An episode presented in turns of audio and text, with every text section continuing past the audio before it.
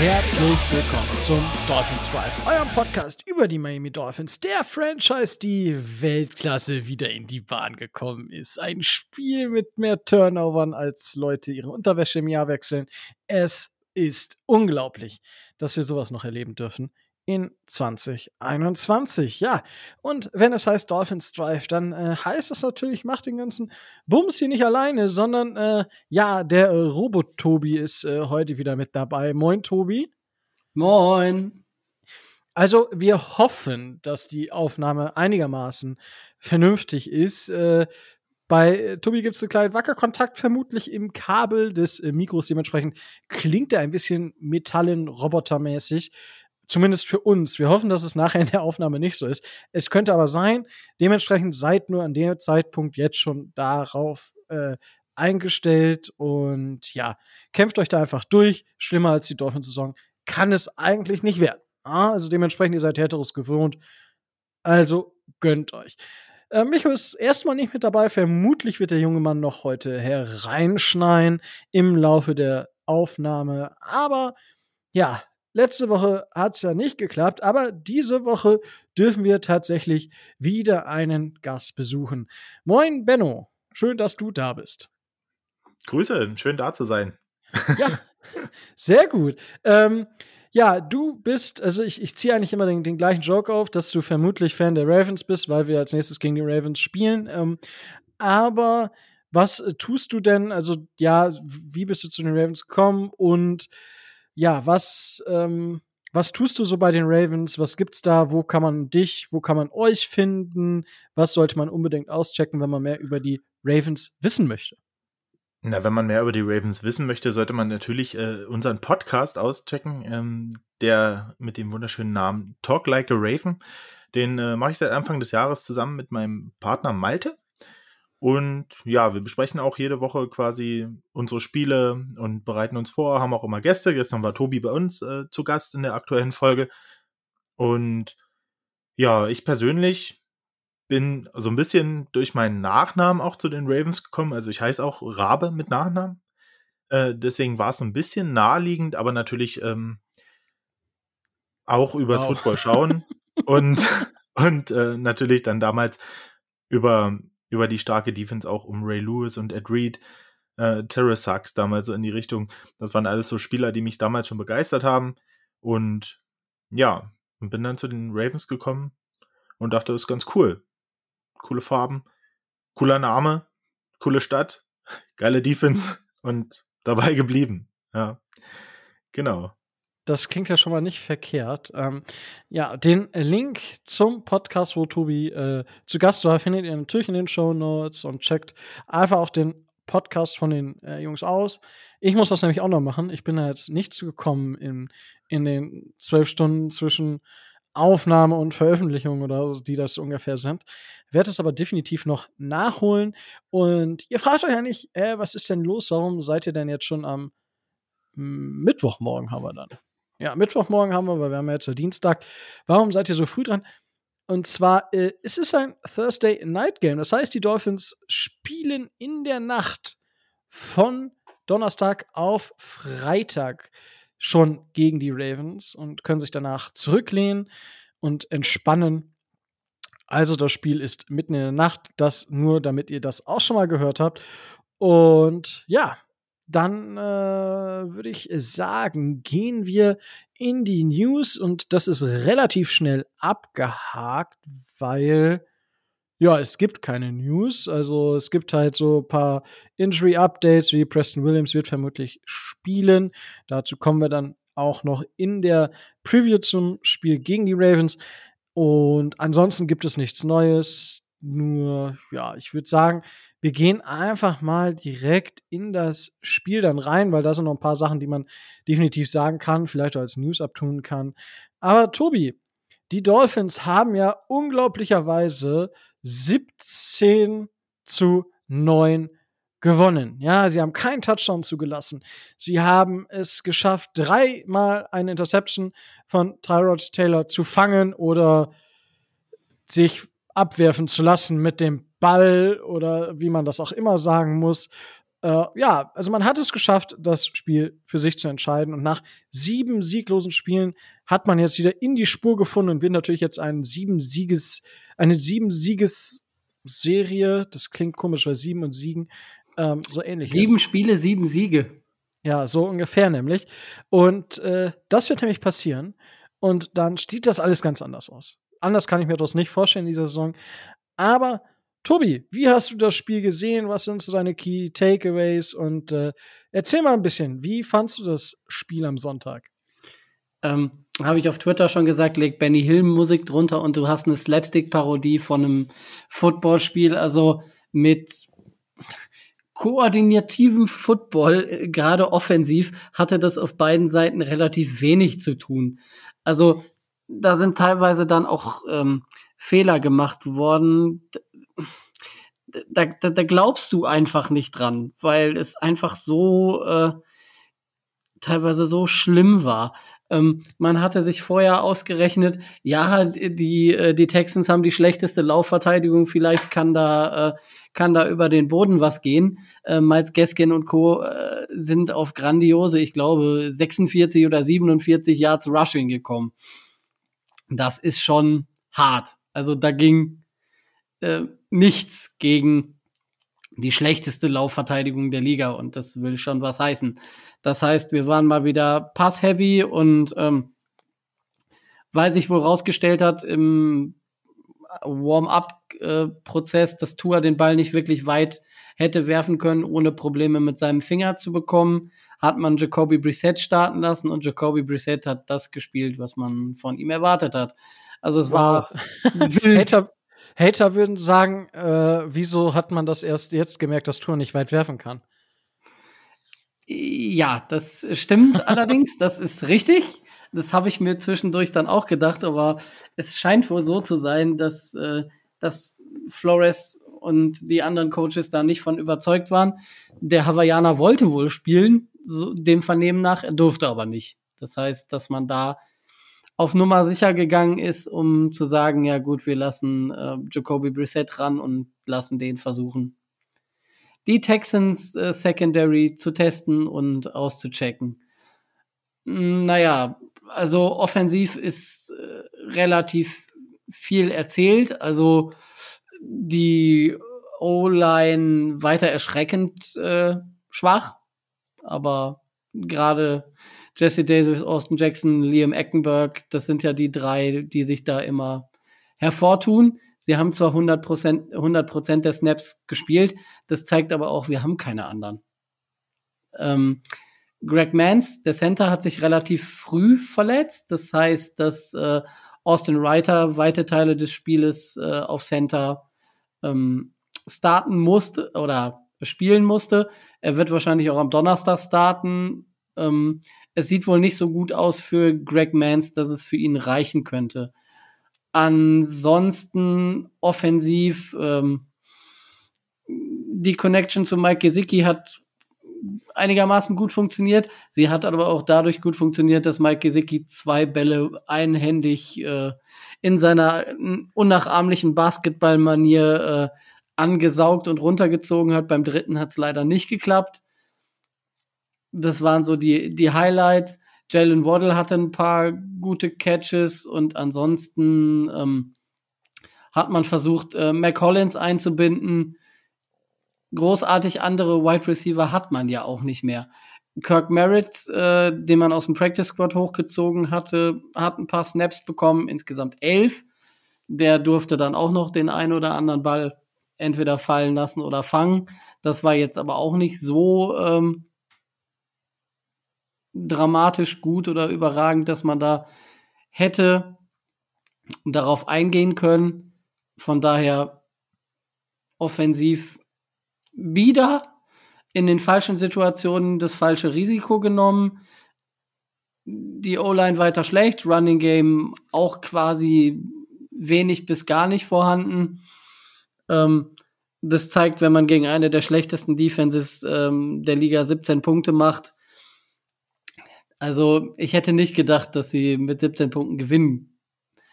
Auf der anderen Seite, und da kommen wir dann jetzt zum Positiven, hat die Defense überzeugt. Und zwar nicht alleine aufgrund dessen, dass ähm, Tyra Taylor so schlecht gewesen wäre, was er nachweislich trotzdem war. Aber ähm, die Defense hat auch so gespielt, dass er schlecht, äh, dass er hätte noch schlechter spielen müssen. Also er hat einige klare und einige freie Targets nicht getroffen. Das war das Gute für uns. Deswegen haben auch die, äh, die Texans keinen Touchdown hinbekommen, sondern mussten sich dann mit drei Field Goals begnügen.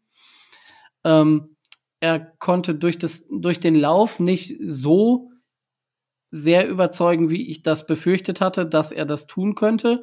Also man hat gemerkt, er kommt gerade erst aus einer Verletzung und da war noch sehr viel äh, Rost dabei. Danny Amendola, der ehemalige ähm, Dolphins Wide Receiver, hat sich auch versucht, hat einigermaßen gut gespielt. Was die Dolphins ganz gut im Griff hatten, war äh, die Connection zu äh, Brandon Cooks, der Top-Receiver der Texans, hat jetzt nicht so überragend gespielt, als dass man äh, hätte sagen können, dass er ein riesiger Faktor gewesen wäre. Das war ja einer der ähm, der der der Matchups, wo ich wo wir am, äh, in der Woche davor gesagt hatten, das könnte, wenn das funktioniert, ein Schlüssel sein, um eben die Texans zu schlagen. Er ist auf 56 Yards gekommen bei sechs Receptions und hat keinen Touchdown gemacht. Das längste, was er fangen durfte, waren, äh, waren zehn Yards. Den hatte man äh, sehr gut im Griff. Teilweise mit durch das Verschulden durch Brandon Cooks, aber teilweise auch durch die gute, äh, gute Coverage. Allgemein muss man sagen, der Spirit der Defense ist wieder da. Das hat mir sehr gut gefallen. Also, sie haben nicht nur gut gespielt, sondern sie haben auch miteinander gut kommuniziert, ähm, waren wach auf dem Feld, waren aktiv und man hat den Eindruck, dass die von Spiel zu Spiel besser werden und dass es langsam wieder dahin geht, wo es im letzten Jahr ähm, war. Ähm, eines, eine Szene möchte ich da hervornehmen, kurz vor der Halbzeit, die uns auch das Spiel dann gewonnen hat als Tyrod Taylor auf die äh, Richtung Seitenauslinie scrambled und dann meint, er müsste vor der Seitenlinie, ich weiß nicht, ob er gedacht hat, dass er schon im Aus ist oder weil er den oder ob er den Ball einfach nur wegwerfen wollte, den Ball da so ein bisschen wegflippt. Äh, Jerome Baker sieht das, merkt, dass er mit einem Bein schon äh, out of bounds ist. Ähm, re-established, mir fällt das deutsche Wort jetzt gerade nicht ein, re-established sich wieder und äh, fängt die Interception. Alle denken, ja, schön, war halt äh, incomplete plays, bla bla bla, hast du nicht gesehen. Und äh, die Dolphins Defense feiert und auf einmal entscheidet äh, der Ref auf äh, Interception und Ballbesitz äh, Dolphins kurz vor der Halbzeit. Äh, den nächsten Drive haben wir ja dann in den Touchdown äh, umgemünzt. Von daher, da muss man nicht nur Tyra Taylor für kritisieren, man muss vor allen Dingen Jerome Baker auf die Schulter klopfen und sagen, hast du gut gemacht, hast nicht abgeschaltet, sondern äh, warst wach, warst da und hast das ausgenutzt, weil das schaffen auch nicht, bei weitem nicht alle NFL-Spieler, dann da so wach zu bleiben. Und ansonsten generell, Jalen Phillips hat gut Druck gemacht gegen die zugegeben auch nicht gerade gute äh, O-Line der, ähm, der Texans. Ähm, Emmanuel Ogba hat ein Riesenspiel defensiv gemacht, hat wieder gezeigt, dass er sowohl den Quarterback unter Druck setzen kann, äh, als auch die Bälle, die vom Quarterback geworfen werden, wenn er nicht rankommt, ähm, abschlagen kann oder wegschlagen kann. Aus, äh, aus einem dieser abgeschlagenen Bälle, ich weiß jetzt gar nicht, ob es äh, da in der Situation auch Ogba war oder einer der anderen D-Liner, ist ja dann eine weitere ähm, Interception gefolgt. Ähm, das Safety Blitzing hat mir sehr gut gefallen an der einen oder anderen Stelle. Ähm, Brandon Jones, Javon Holland machen da ihre Sache richtig gut. Von daher würde ich den Sieg gegen die Texans auf jeden Fall in erster Linie der Defense geben und äh, hoffen, dass die Offense mit Tua vielleicht anders spielt, als sie das mit Preset tut. Ich weiß, war lang. Du, wir haben alle Zeit der Welt. Micho ist ja gerade nicht da. Dementsprechend äh, darfst du dich ordentlich aus. Ich meine, das hatte ich ja die letzten beiden Wochen, äh, wo du nicht da warst. Also, es ist ja sowieso, das ist ja, eigentlich ist ja fast hier schon wieder so ein Einstand nötig von dir. Ja. Äh, alle Zeit der Welt. Ähm, war, war wirklich wildes Spiel. Da muss ich dir, muss ich dir tatsächlich recht geben. Ähm, ja, wo fange ich an? Fange ich bei der Offense an mit dem Pass-Blocking? Ich fange damit an, weil das war, ja, keine Ahnung, Liam Eichenberg, äh, Eckenberg, Entschuldigung, ähm, das, ja, ist auf Left Tackle auch eher eine Zumutung, leider Gottes. Der hat neun Pressure alleine zugelassen. Das ist un, das ist einfach schlecht. Jesse Davis sechs, wovon zwei sogar in Sacks gemünzt wurden. Austin Jackson, wo ich ja letzte Woche noch gesagt habe, boah, der erste Spiel, wo er keinen Pressure zugelassen hat, zack, vier Pressures, I love it. Ja, Robert Hunt wieder nur ein Pressure. Robert Hunt ist der einzige O-Liner in, in, in dieser Runde, der noch einigermaßen vernünftig, äh, ja, vernünftig spielt. Ja, das ist halt, Austin Writer war auch nicht schlecht, aber halt auch schon, also, aber Robert Hunt, den können wir gebrauchen. Der Rest muss sich tatsächlich beweisen. Und da habe ich tatsächlich bei einigen viele Bauchschmerzen. Und äh, was Jacoby Brissett und Tour angeht, Tour konnte ja nicht spielen, weil er wohl nicht genug Grip auf den Ball bekommen hat. Das hat man bei den Pre-Drills vorher halt festgestellt, aufgrund der Schwellung oder irgendwie sowas haben die in einem, äh, im Fernsehen auf jeden Fall gesagt, dass deswegen Tour nicht spielen. Er wollte spielen, aber man hat ihn dann zurückgehalten. Und bei Jacoby Brissett, also ich hätte gerne gesehen, weil ich hätte Tour auf den Scrambles gerne gesehen, ob er da auch so schlecht performt hätte, wie es Jacoby Brissett teilweise gemacht hat. Ich glaube, da hätten wir einige Chancen mehr nutzen können mit Tour.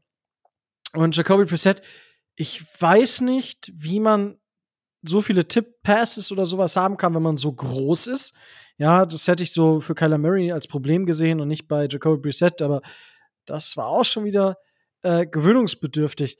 Positiv, Mike Gesicki, ja, absolut, ja, muss man einfach sagen, einer der besten Big Slot Receiver der Liga. No, ne, muss, also ich betitel ihn jetzt inzwischen auch einfach nur als Big Slot Receiver. Beim Blocking müssen wir einfach nichts erwarten. Und dementsprechend, das war super. Und ich dachte am Anfang, dass wir Jalen Waddle vernünftig einsetzen. Boah, der war die ersten zwei Dinge, die er gefangen hat, einmal richtig Separation bekommen und einmal wirklich auch weiter tiefer als zehn Yard angeworfen wurden.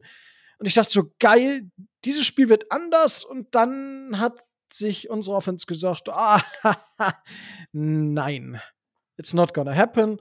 Und hat wieder ihn viele, viele kurze Pässe fangen lassen. Das war effizient. Er hat irgendwie acht von zehn gefangen für 83 Yards. Das ist okay, aber es ist auch nicht mehr als das. Über das Run-Game müssen wir nicht reden. Unter zwei Yards im Schnitt, das war peinlich. So kann man das wohl beschreiben. Aber allgemein auch die Texans. Der längste Lauf waren zehn Yards von äh, Tyrod Taylor.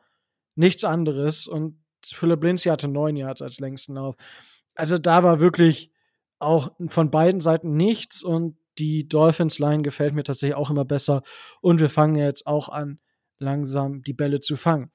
Kommen wir dann einfach zur Defense. Die Defense hat so langsam oder sicher fangen wir uns. Und Jevin Holland und äh, Brent Jones sind tatsächlich die beiden Safeties mit den meisten Pressures in der NFL, also jeder für sich. Die beiden stehen an 1 und 2. Und das zeigt einfach, was wir über Scheme generieren. Und das ist tatsächlich, erzeugen die Dolphins viele Pressures. Ja, die Texans haben 39 Pressures erzeugt, die Dolphins 34. Ja, und wenn man aber sieht, dass die, die, die O-Line der Texans nur 19 Pressure zugelassen hat, aber die Dolphins 26, da ist das Verhältnis anders. Das heißt, entweder gab es freie Blocker, das heißt, man konnte dem, äh, dem Pressure keinem genauen defensiven Spieler zuordnen. Oder es sind halt auch, kann auch bei einem Play mehrere Pressure natürlich geben, wenn zwei Spieler zum äh, gegnerischen Quarterback durchkommen. Jane Phillips hat dann auch wieder mal einen Sack. Emmanuel Ogba, wenn man volle Sacks nur zählt, sind es drei Sacks gewesen, sieben Pressure das war schon beeindruckend. Und ähm, ja, die Safeties haben sehr gut performt. Jevin Holland mit seiner Interception, das hat mich sehr, sehr gefreut. Da war der Druck über Brandon Jones und zack, auf der anderen Seite fängt Jevin Holland die Interception. Ziemlich cool.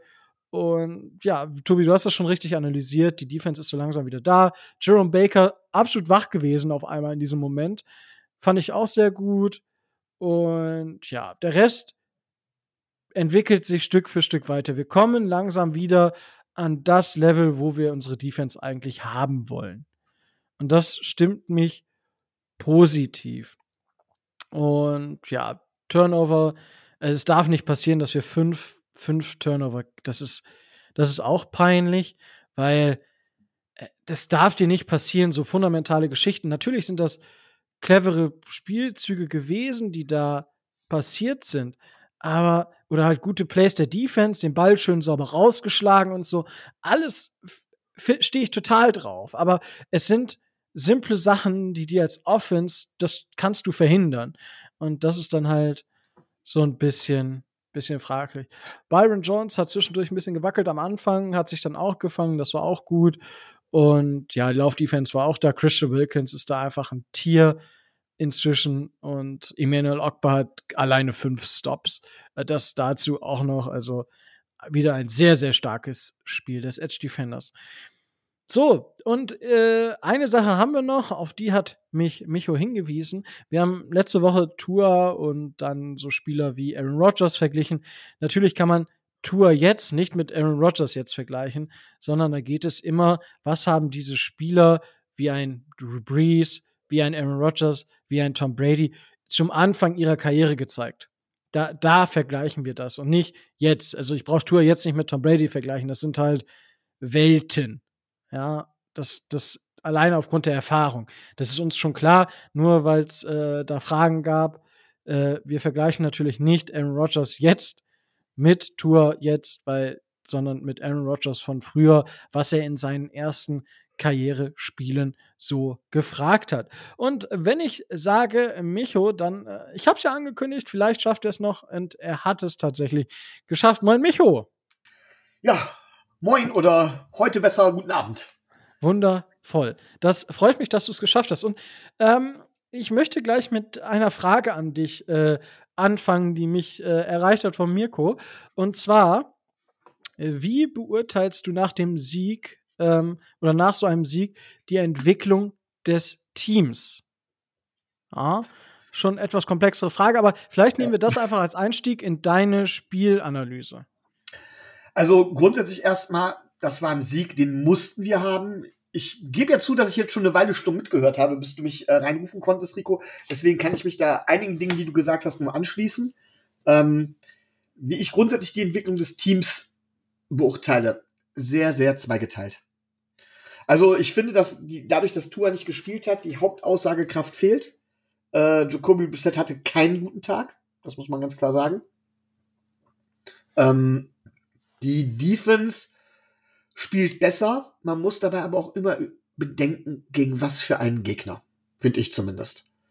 Ähm, also die, trotz, äh, trotzdem, die Defense spielt besser. Ähm, das zeigt, dass in dem Team Potenzial drinsteckt. Und ich finde, das sieht man immer und immer wieder. Ähm, Gerade in so einem Spiel. Natürlich können wir jetzt hier reden über Execution, die hier oder da mal schlecht war. Das ist alles soweit okay. Aber bei uns steht und fällt alles zum einen mit der O-Line. Da sehe ich keine positive Entwicklung zumindest. Ähm, ich sehe eine negative Entwicklung, wenn ich ganz ehrlich bin. Und halt das Playcalling. Und ähm, man muss mal überlegen, dass wir selbst gegen so einen relativ schwachen Gegner wie die Texans nur 17 Offensivpunkte geschafft haben.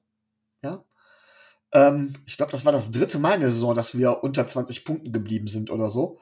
Und das, wo eigentlich die Offense und die Receiver unsere Stärke sein sollten. Ähm, es gibt einzelne Spieler, die richtig gute, eine richtig gute Entwicklung zeigen, wo ich sage, okay, auf Spiel, die Spieler können wir in Zukunft weiterhin bauen. Und das ist auch das, worum es in meinen Augen gehen muss jetzt in dieser Saison noch, nämlich die Spieler herauszufiltern, auf die man bauen kann. Ähm, das sind tatsächlich so Leute wie Emmanuel Ogbar, Xavier Howard, müssen wir jetzt einfach noch mit dazu nehmen. Wir haben ihn ja nun mal für einen längeren Zeitraum bezahlt, allerdings wird er auch irgendwann zu teuer. Ähm, Javon Holland hat sich mit Sicherheit ein zweites Jahr verdient, auch wenn ich noch nicht hundertprozentig von überzeugt bin. Brandon Jones äh, wäre da zu nennen. Christian Wilkins mit Sicherheit mittlerweile. Jalen Phillips hat natürlich auch schon gezeigt, in welche Richtung es gehen kann. Jane Waddle. Und, das wird viele jetzt wundern, äh, dass ich das sage, Mike Gesicki, wenn wir ihn halt eben nicht als Tight End einsetzen. Das sind so Spieler, wo ich ganz klar sage, das sieht man, das ist die Entwicklung, das ist das Gerüst des Teams. Es fehlt halt noch etwas an, an neuralgischen Punkten. Ich bin davon überzeugt, dass der Turnaround gar nicht so weit entfernt ist. Dass da gar nicht so viel fehlt. Ähm, aber der muss schnell kommen. Der muss ganz, ganz schnell kommen, gerade an diesen norwegischen Punkten. Sonst können wir die Spieler alle ziehen lassen und dürfen in drei, vier Jahren wieder von vorne anfangen. Das sage ich zur Entwicklung. Also wir sind im Prinzip wir sind weiter als die Jets in meinen Augen. Wir sind weiter zum Beispiel als die Jaguars. Wir sind weiter als die Texans. Aber bis wir Top 10 angreifen können, fehlen uns meiner Meinung nach zwei, drei O-Liner. Vielleicht noch mindestens ein, wenn nicht sogar zwei Linebacker. Und endlich ein vernünftiger OC. Ja, das ist ja, äh, ich sag mal, eine kleine Liste. Ne? Das ist ja ein kleines Weihnachtsfest, was wir da dann feiern dürfen, würde ich sagen. Ähm, ja, äh, gut, das ist natürlich klar, die Texans sind überhaupt kein Maßstab und galten ja auch als die Franchise, die quasi die Nummer 1 Pick schon gepachtet hat vor der Saison. Dementsprechend ist es schon arg. Ich bin froh tatsächlich, muss ich sagen, dass wir gegen Tyrod Taylor so gespielt haben, dass er nicht ins Laufen gekommen ist, weil das hätte auch passieren können.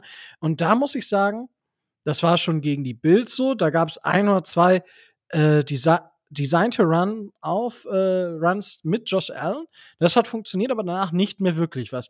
Und das stimmt mich tatsächlich ein bisschen positiv in der Defense, wenn ich das so erstmal ähm, ja sagen kann. Micho.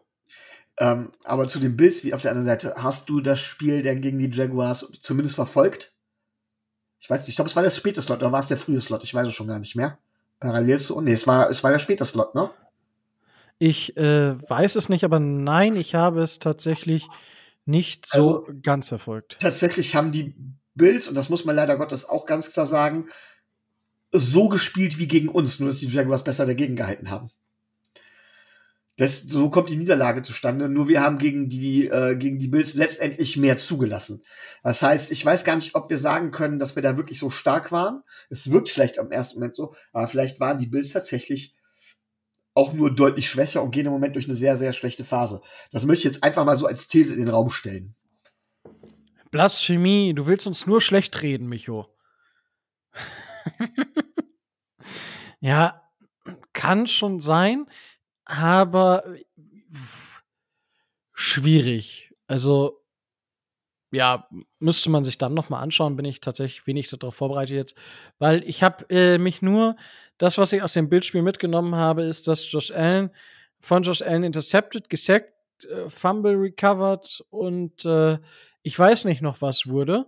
Ja, das war ja auch ein Halleluja für alle Statistiker in den USA, weil Josh Allen, der Edge Defender von den Jaguars, war ja auch hoher First Rounder. Äh, ich glaube, Pick 9, 2, 19 oder so. Also ich habe ihn richtig gemocht, Pre-Draft.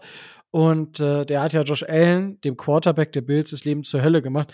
Und das war das erste Mal, dass ein gleichnamiger Spieler einen gleichnamigen Spieler gesackt, geinterceptet und alles Mögliche hat. Also, das war auf jeden Fall ziemlich wild und es gab sehr viele schöne Wortspiele auf Social Media. Das hat mir sehr, sehr gut gefallen und nach dem kleinen Techtelmechtel von Josh Allen geschieht ihm das auch recht also dem Quarterback. Gut, äh, das dazu.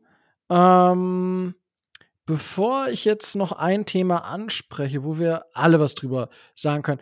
Äh, kurz noch, Benno, du hast ja das Spiel hast gesehen, zumindest die Highlights dir angeschaut, ein bisschen Red Zone hast du geguckt. Ähm, was hast du denn so, so mitgenommen aus dem Spiel? Ich meine, du wirst vermutlich jetzt nicht in Angstschweiß ausgebrochen sein.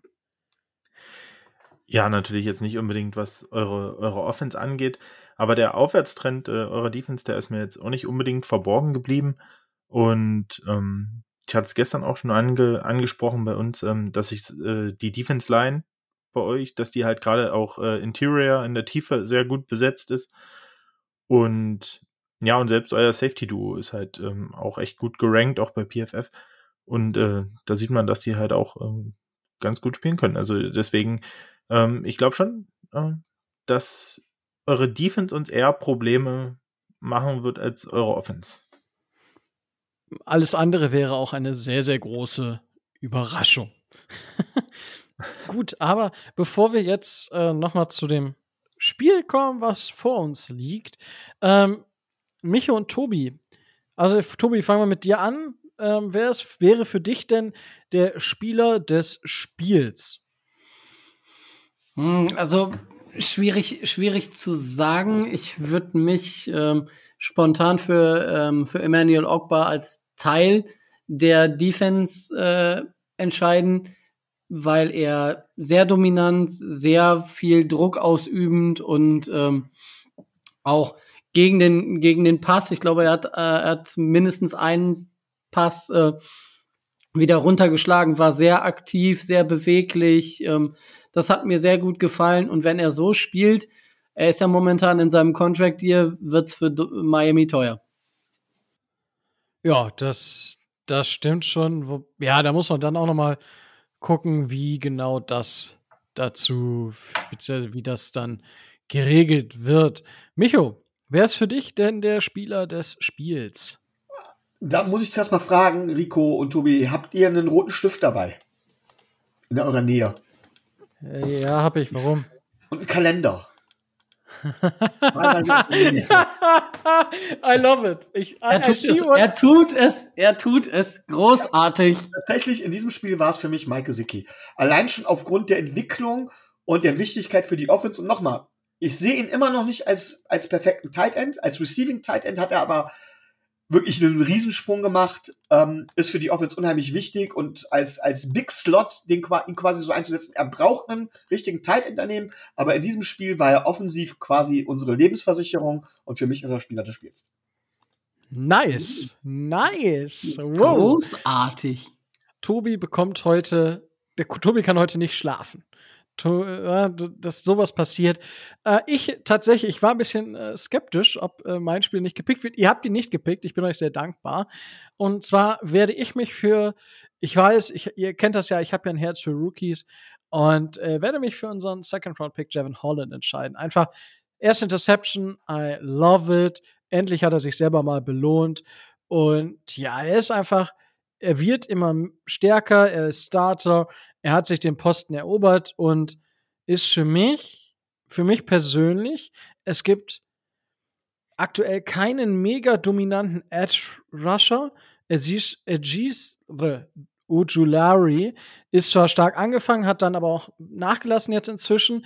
Die Cornerbacks, das war die Woche zwei, wo jeder von den großen Cornerbacks der eine Interception hat, hatte. Jetzt hatte wieder ähm, der gute, wer hat denn die Bengals, gegen die Bengals, wer hat denn da gespielt? Jetzt komme ich auf den Namen nicht, der, des Teams, das gegen die Bengals gespielt hat und nicht auf den des Cornerbacks. Die Browns? Äh, stimmt. Haben, ja, die haben, mhm. ah, ist ja auch Wurst, auf jeden Fall.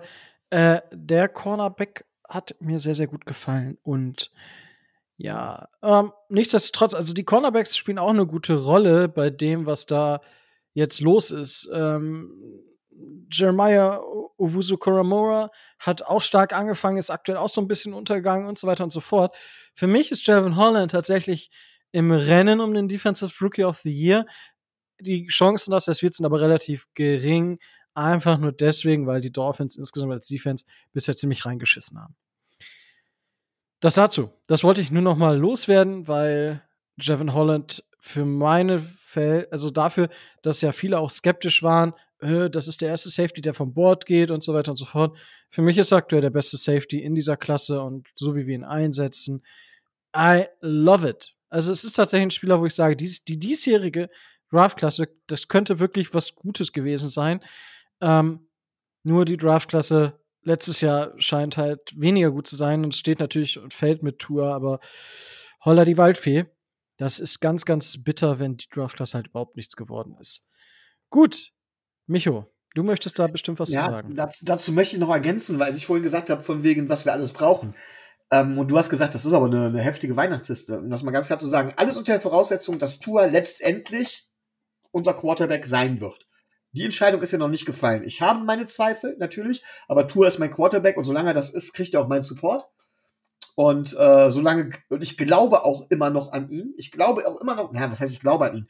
Ich glaube, dass er seine Limitierung hat. Ich glaube aber, dass man mit Tour eventuell gewinnen kann. Aber dazu gehört halt, dass man ihn testet. Aber unter dieser Voraussetzung ist das, was ich gesagt habe, was wir brauchen, nichts, was man nicht in einer Offseason reparieren kann. Das heißt, wir könnten tatsächlich innerhalb einer Offseason den Turnaround schaffen. Das Problem ist, schaffen wir nicht, ist es Tour nicht, oder schaffen wir nicht innerhalb dieser oder der nächsten Offseason, also der kommenden oder der übernächsten Offseason, den Turnaround, dann können wir komplett von vorne anfangen. Das äh, vielleicht nochmal zur Erklärung hinterher. Weil ich merke ja immer wieder, dass ich da zu Gedankensprüngen neige und anscheinend mich auch nicht deutlich ausdrücke. Ja, also gut, ich sag mal, so ein Turnaround, das geht ja in der heutigen NFL relativ schnell. Also, das, ich meine, zum, also doch, also wenn du den richtigen Quarterback halt hast, dann, dann passt das schon. Und dann kann es halt auch relativ schnell nach oben gehen. Ist halt immer die Frage, die Chargers zum Beispiel ist ja eigentlich so das beste Beispiel, die ja auch von jetzt nicht so gut und eigentlich dann schon ziemlich gut ähm, ja, diesen Turnaround geschafft haben, aber jetzt auch so ein Tief haben. So, jetzt habe ich aber tatsächlich, bevor ich jetzt auf das Spiel komme, ähm, brennt mir noch ein bisschen was auf der Seele. Und zwar, ähm, wir hatten ja lange Zeit äh, so das, ähm, das Roundup hier als äh, Rubrik. Das äh, haben wir aktuell, ist das halt nicht so. Micha war natürlich jetzt auch erst später da. Aber mir, mir brennt halt so eine Geschichte so ein bisschen, bisschen auf, der, auf dem Herzen. Und zwar äh, ist es jetzt extrem geworden, wer das äh, Monday Night Game gesehen hat, was da passiert ist, dass mir fällt gerade der Name des äh, Referees nicht ein, der seine Hüfte rausstreckt, damit der von dem, Geg von dem, von dem Spieler, ich weiß gar nicht, ob es Khalil Mack sogar war, gestriffen wird. Und er hat schon die Hand an der Hüfte, an, dem, an seinem gelben Fetzen und wirft danach den, den, äh, den, den, den gelben Lappen in die Luft, um halt zu signalisieren, da war ein Foul. So wie, keine Ahnung, wie weiß ich nicht, reichen Menschen, die Fuffis durch den Club schmeißen, so ungefähr, wo ich mir denke, what the heck, was, was soll das? Hat dann eine Flagge gegeben für Taunting, wo ich mir denke, äh, was ist mit dir nicht richtig? Mir ist bei unserem Spiel aufgefallen, es waren einige Holding Calls, die nicht gegeben wurden, die für mich, die für, also ein Holding kannst du ja oft geben, das haben wir hier auch mit, äh, mit dem Kollegen äh, von den, von ja. den Bills immer, ähm, so, du kannst überall mal schnell ein Holding äh, pfeifen. Aber das war, wenn, wenn ich das sehe, im Fern, also auf den Fernsehbildern, dann muss das eigentlich ein NFL-Referee aussehen. Dann gibt's Wochen, wo du dir denkst, so, what the heck? So, was gibt's da für Roughing the Passer Strafen? So, das ist halt nicht Roughing, sondern Touching the Passer. So, und das ist etwas, wo ich mir denke, so, okay, das, das, das Schiedsrichtertum in der NFL fehlt mir dieses Jahr. Es war die letzten Jahre, wo man gut, habe ich das immer so abgetan, okay, früher habe ich das einfach nicht gesehen, weil ich nicht so tief drin war, wie, wie ich es heute bin. Aber irgendwie dieses Jahr, weiß ich nicht, ist, ist finde ich, wirklich der Wurm drin. Ich weiß nicht, Tobi, ähm, wie hast du da eine Meinung zu? Ich meine, das ist jetzt sehr, eine sehr überraschende Frage, aber ja, vielleicht hast du ja auch äh, zumindest irgendwas äh, allgemein beobachtet, du hast da eine Meinung zu. Ich hatte unseren Gast äh, auf das äh, Roundup vorbereitet, aber äh, in einem anderen Thema. Das äh, spreche ich jetzt hier nicht an. Ich habe damit gerechnet, dass sowas kommt. Ähm, ich habe das Spiel tatsächlich gesehen. Ich habe ja momentan Urlaub, ich habe sogar live gesehen. Und ähm, was da an Unklarheiten und äh, fehlender Linie bei den Referees ähm, gelaufen ist, zieht sich die gesamte Saison durch. Wir haben ja, was das Thema Taunting angeht, eine neue Regel, die seit dieser Saison gilt. Das Problem an der Sache ist, einige Referees setzen es mehr, andere weniger um. Ich habe Verhöhnungen des Gegners gesehen in Spielen, die ich diese Saison gesehen habe, wo keine Flagge geflogen ist. Die Taunting-Strafe, die Cassius Marsh gestern gekriegt hat, äh, nur weil er, glaube ich, in Richtung der Sideline der, ähm, der Steelers gegangen ist und da scheinbar irgendwas äh, gesagt oder irgendwas gezeigt hat. Also das fand ich schon extrem, extrem hart. Die Nummer, ich glaube, das war auch bei, äh, bei Cassius Marsh, der dem Referee ausweichen will, um, um ihn rumzukommen, wo der, wo der, wo das Streifenhörnchen dann äh, bei ihm die Hüfte rein, äh, reindrückt, damit er ihn auf jeden Fall noch berührt. Also kann, da fällt mir echt, da fällt mir nichts mehr zu ein.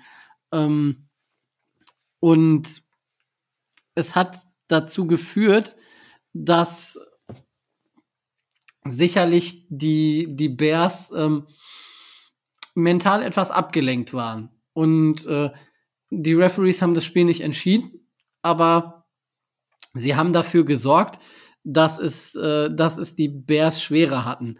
Und wenn man davon ausgehen sollte, dass Referees nicht dafür da sind, Spiele zu entscheiden, sondern in erster Linie da, dafür da sind, Spiele zu leiten, dann macht mich das in erster Linie ähm, nachdenklich. Die Bears haben genug dafür getan, dass sie das Spiel nicht gewinnen. Also sie hätten es ähm, mit relativer Leichtigkeit enger gestalten können, wenn sie es nicht sogar hätten äh, gewinnen müssen in der Hinsicht. Aber mir fehlt gerade was, was so die Themen Taunting, Roughing the Passer und sowas angeht, fehlt mir die klare Linie durch die, äh, durch die Schiedsrichterschaft der Liga. Man muss sich jede Woche auf neue, äh, neue Referees einstellen, die eine neue Linie fahren. Die einen Callens, die anderen Callens nicht. Bei den einen hast du Glück, bei den anderen nicht. Also, bis du das rausgefunden hast als Spieler, vergeht eine gewisse Zeit und das kann es eigentlich nicht sein. Ich weiß nicht, ob, äh, ob ich da vom deutschen Schiedsrichterwesen in der Art ähm, verwöhnt bin, weil die sich ja vor der Saison immer treffen und da diese, äh, diese Meetings machen. Ich weiß, also ich gehe davon aus, dass sie das von der NFL, äh, von der Liga auch machen, aber es macht nicht den Eindruck, als ob da viele zugehört hätten. Also es ist, es wirkt beliebig und das darf aus meiner Sicht nicht sein. Ja, ich finde es gut, dass du sagst, dass du das deutsche Schiedsrichterwesen als Vorteil, äh, als, als Vorbild nimmst, nachdem ich den Rant auf, äh, auf äh, Twitter nochmal losgelassen habe, dass gewisse Schiedsrichter eine Schande sind. Ähm, aber finde find ich gut. Ähm, so, wir haben ja einen Gast und Benno, ich weiß ja äh, aus guter Quelle, dass du schon länger auch selber äh, Football spielst. Dementsprechend bringst du, genauso wie Micho, eine gewisse praktische Erfahrung mit. Das ist nochmal eine andere Sichtweise. Wie siehst du denn dieses Jahr das äh, das Schiedsrichterwesen in der NFL? Ja, also mir geht's da echt ehrlich gesagt wie euch. Ich finde auch, dass gerade was das Taunting angeht, dass das wirklich von Schiedsrichter zu Schiedsrichter unterschied unterschiedlich ist und ich glaube, dass das auch für die Spieler unglaublich schwer ist, weil das geht seit diesem Jahr halt so extrem, ne, mit dieser ähm, neuen Regel und ja, das dauert ewig, bis du so oft von den Refs gepfiffen wurdest, dass du weißt, ach, der legt jetzt darauf Wert und der, da kann ich das machen und dort kann ich das machen, ist irgendwo auch nicht Sinn der Sache. Und aus meiner Sicht gehört halt gerade in der NFL ja auch so ein bisschen dieses äh, Zeigen von, von Dominanz und das Ausdrücken auch von Gefühlen nach guten Spielzügen und so irgendwo auch dazu, dass es natürlich nicht despektierlich sein soll, krass gegen einen Gegner, das ist richtig. Und ich finde es auch, dass wenn es über einem Spieler gemacht wird oder irgendwo ist es, gehört es auch nicht hin. Aber das, was da gestern lief, der sich da einfach nur vor der Steelers äh, Sideline mal kurz aufbaut, nichts sagt und die einfach nur intensiv anguckt und mal kurz äh, die Muskeln flext, ja, äh, das ist ein Witz gewesen. Also muss ich wirklich sagen. Also keine Ahnung. Genauso wie mit diesen äh, Illegal Man Downfield Strafen, worauf sie jetzt dauernd gucken. Ähm, keine Ahnung, theoretisch müssten die das äh, in jedem dritten Passplay werfen, ja. Das hatten wir als Ravens dies Jahr auch schon. Da wird der Offense-Liner vom Defense-Liner gezogen, stolpert zwei Schritte nach vorne und dann ist es ein Illegal Man Downfield. Also, das ist für mich nicht nachvollziehbar. Finde ich auch, äh, ehrlich gesagt, ein bisschen, ein bisschen blöd. Ja. Also, mir gefällt das auch nicht. Ich finde auch, da gehört eine klare Linie rein und ähm, die kriegen alle genug Geld und ich denke auch, dass sie ihre Schiedsrichtertreffen machen in der NFL. und vorher und vielleicht auch in der Saison irgendwo. Äh, und da muss unbedingt, äh, besteht unbedingt Nachholbedarf. Und wenn ich mir jetzt so einen Ref anschaue wie Tony Corrente, der halt doch schon auch einen Ticken älter ist, weiß ich halt ehrlich gesagt auch nicht, ob der unbedingt noch ein NFL-Spiel pfeifen muss. Ja, das ist ja grundsätzlich diese. Da, da kann ich es nicht äh, beurteilen. Also ich habe beim Fußball habe ich äh, auch über weit über zehn Jahre Schiedsrichter gemacht. Äh, beim Football jetzt noch nicht. Vielleicht habe ich mal Laune und äh, mache da so ein Scheinchen. Schauen wir mal. Aber ja, es ist, ich sag mal, ähm, es gab nur, äh, oh, wie hieß denn noch der, der alte, der, der Sohn ist jetzt auch Schiedsrichter in der. Ed Hockley? Ja, also ja. Der, der, ich meine, gut, der, der Richter, der pumpt, der darf auch, der hätte auch mit 100 noch Schiedsrichter sein dürfen. Ähm, aber ja, es ist manchmal schon so ein bisschen, bisschen fragwürdig einfach. Und das macht so manche Sachen kaputt. Und die ja Illegal Man Downfield, da haben die Dolphins dieses Jahr auch schon einige Strafen von gesammelt. Ja, es ist, ist echt kritisch. Ah, Micho, hast du zum Officiating in der NFL eine Meinung?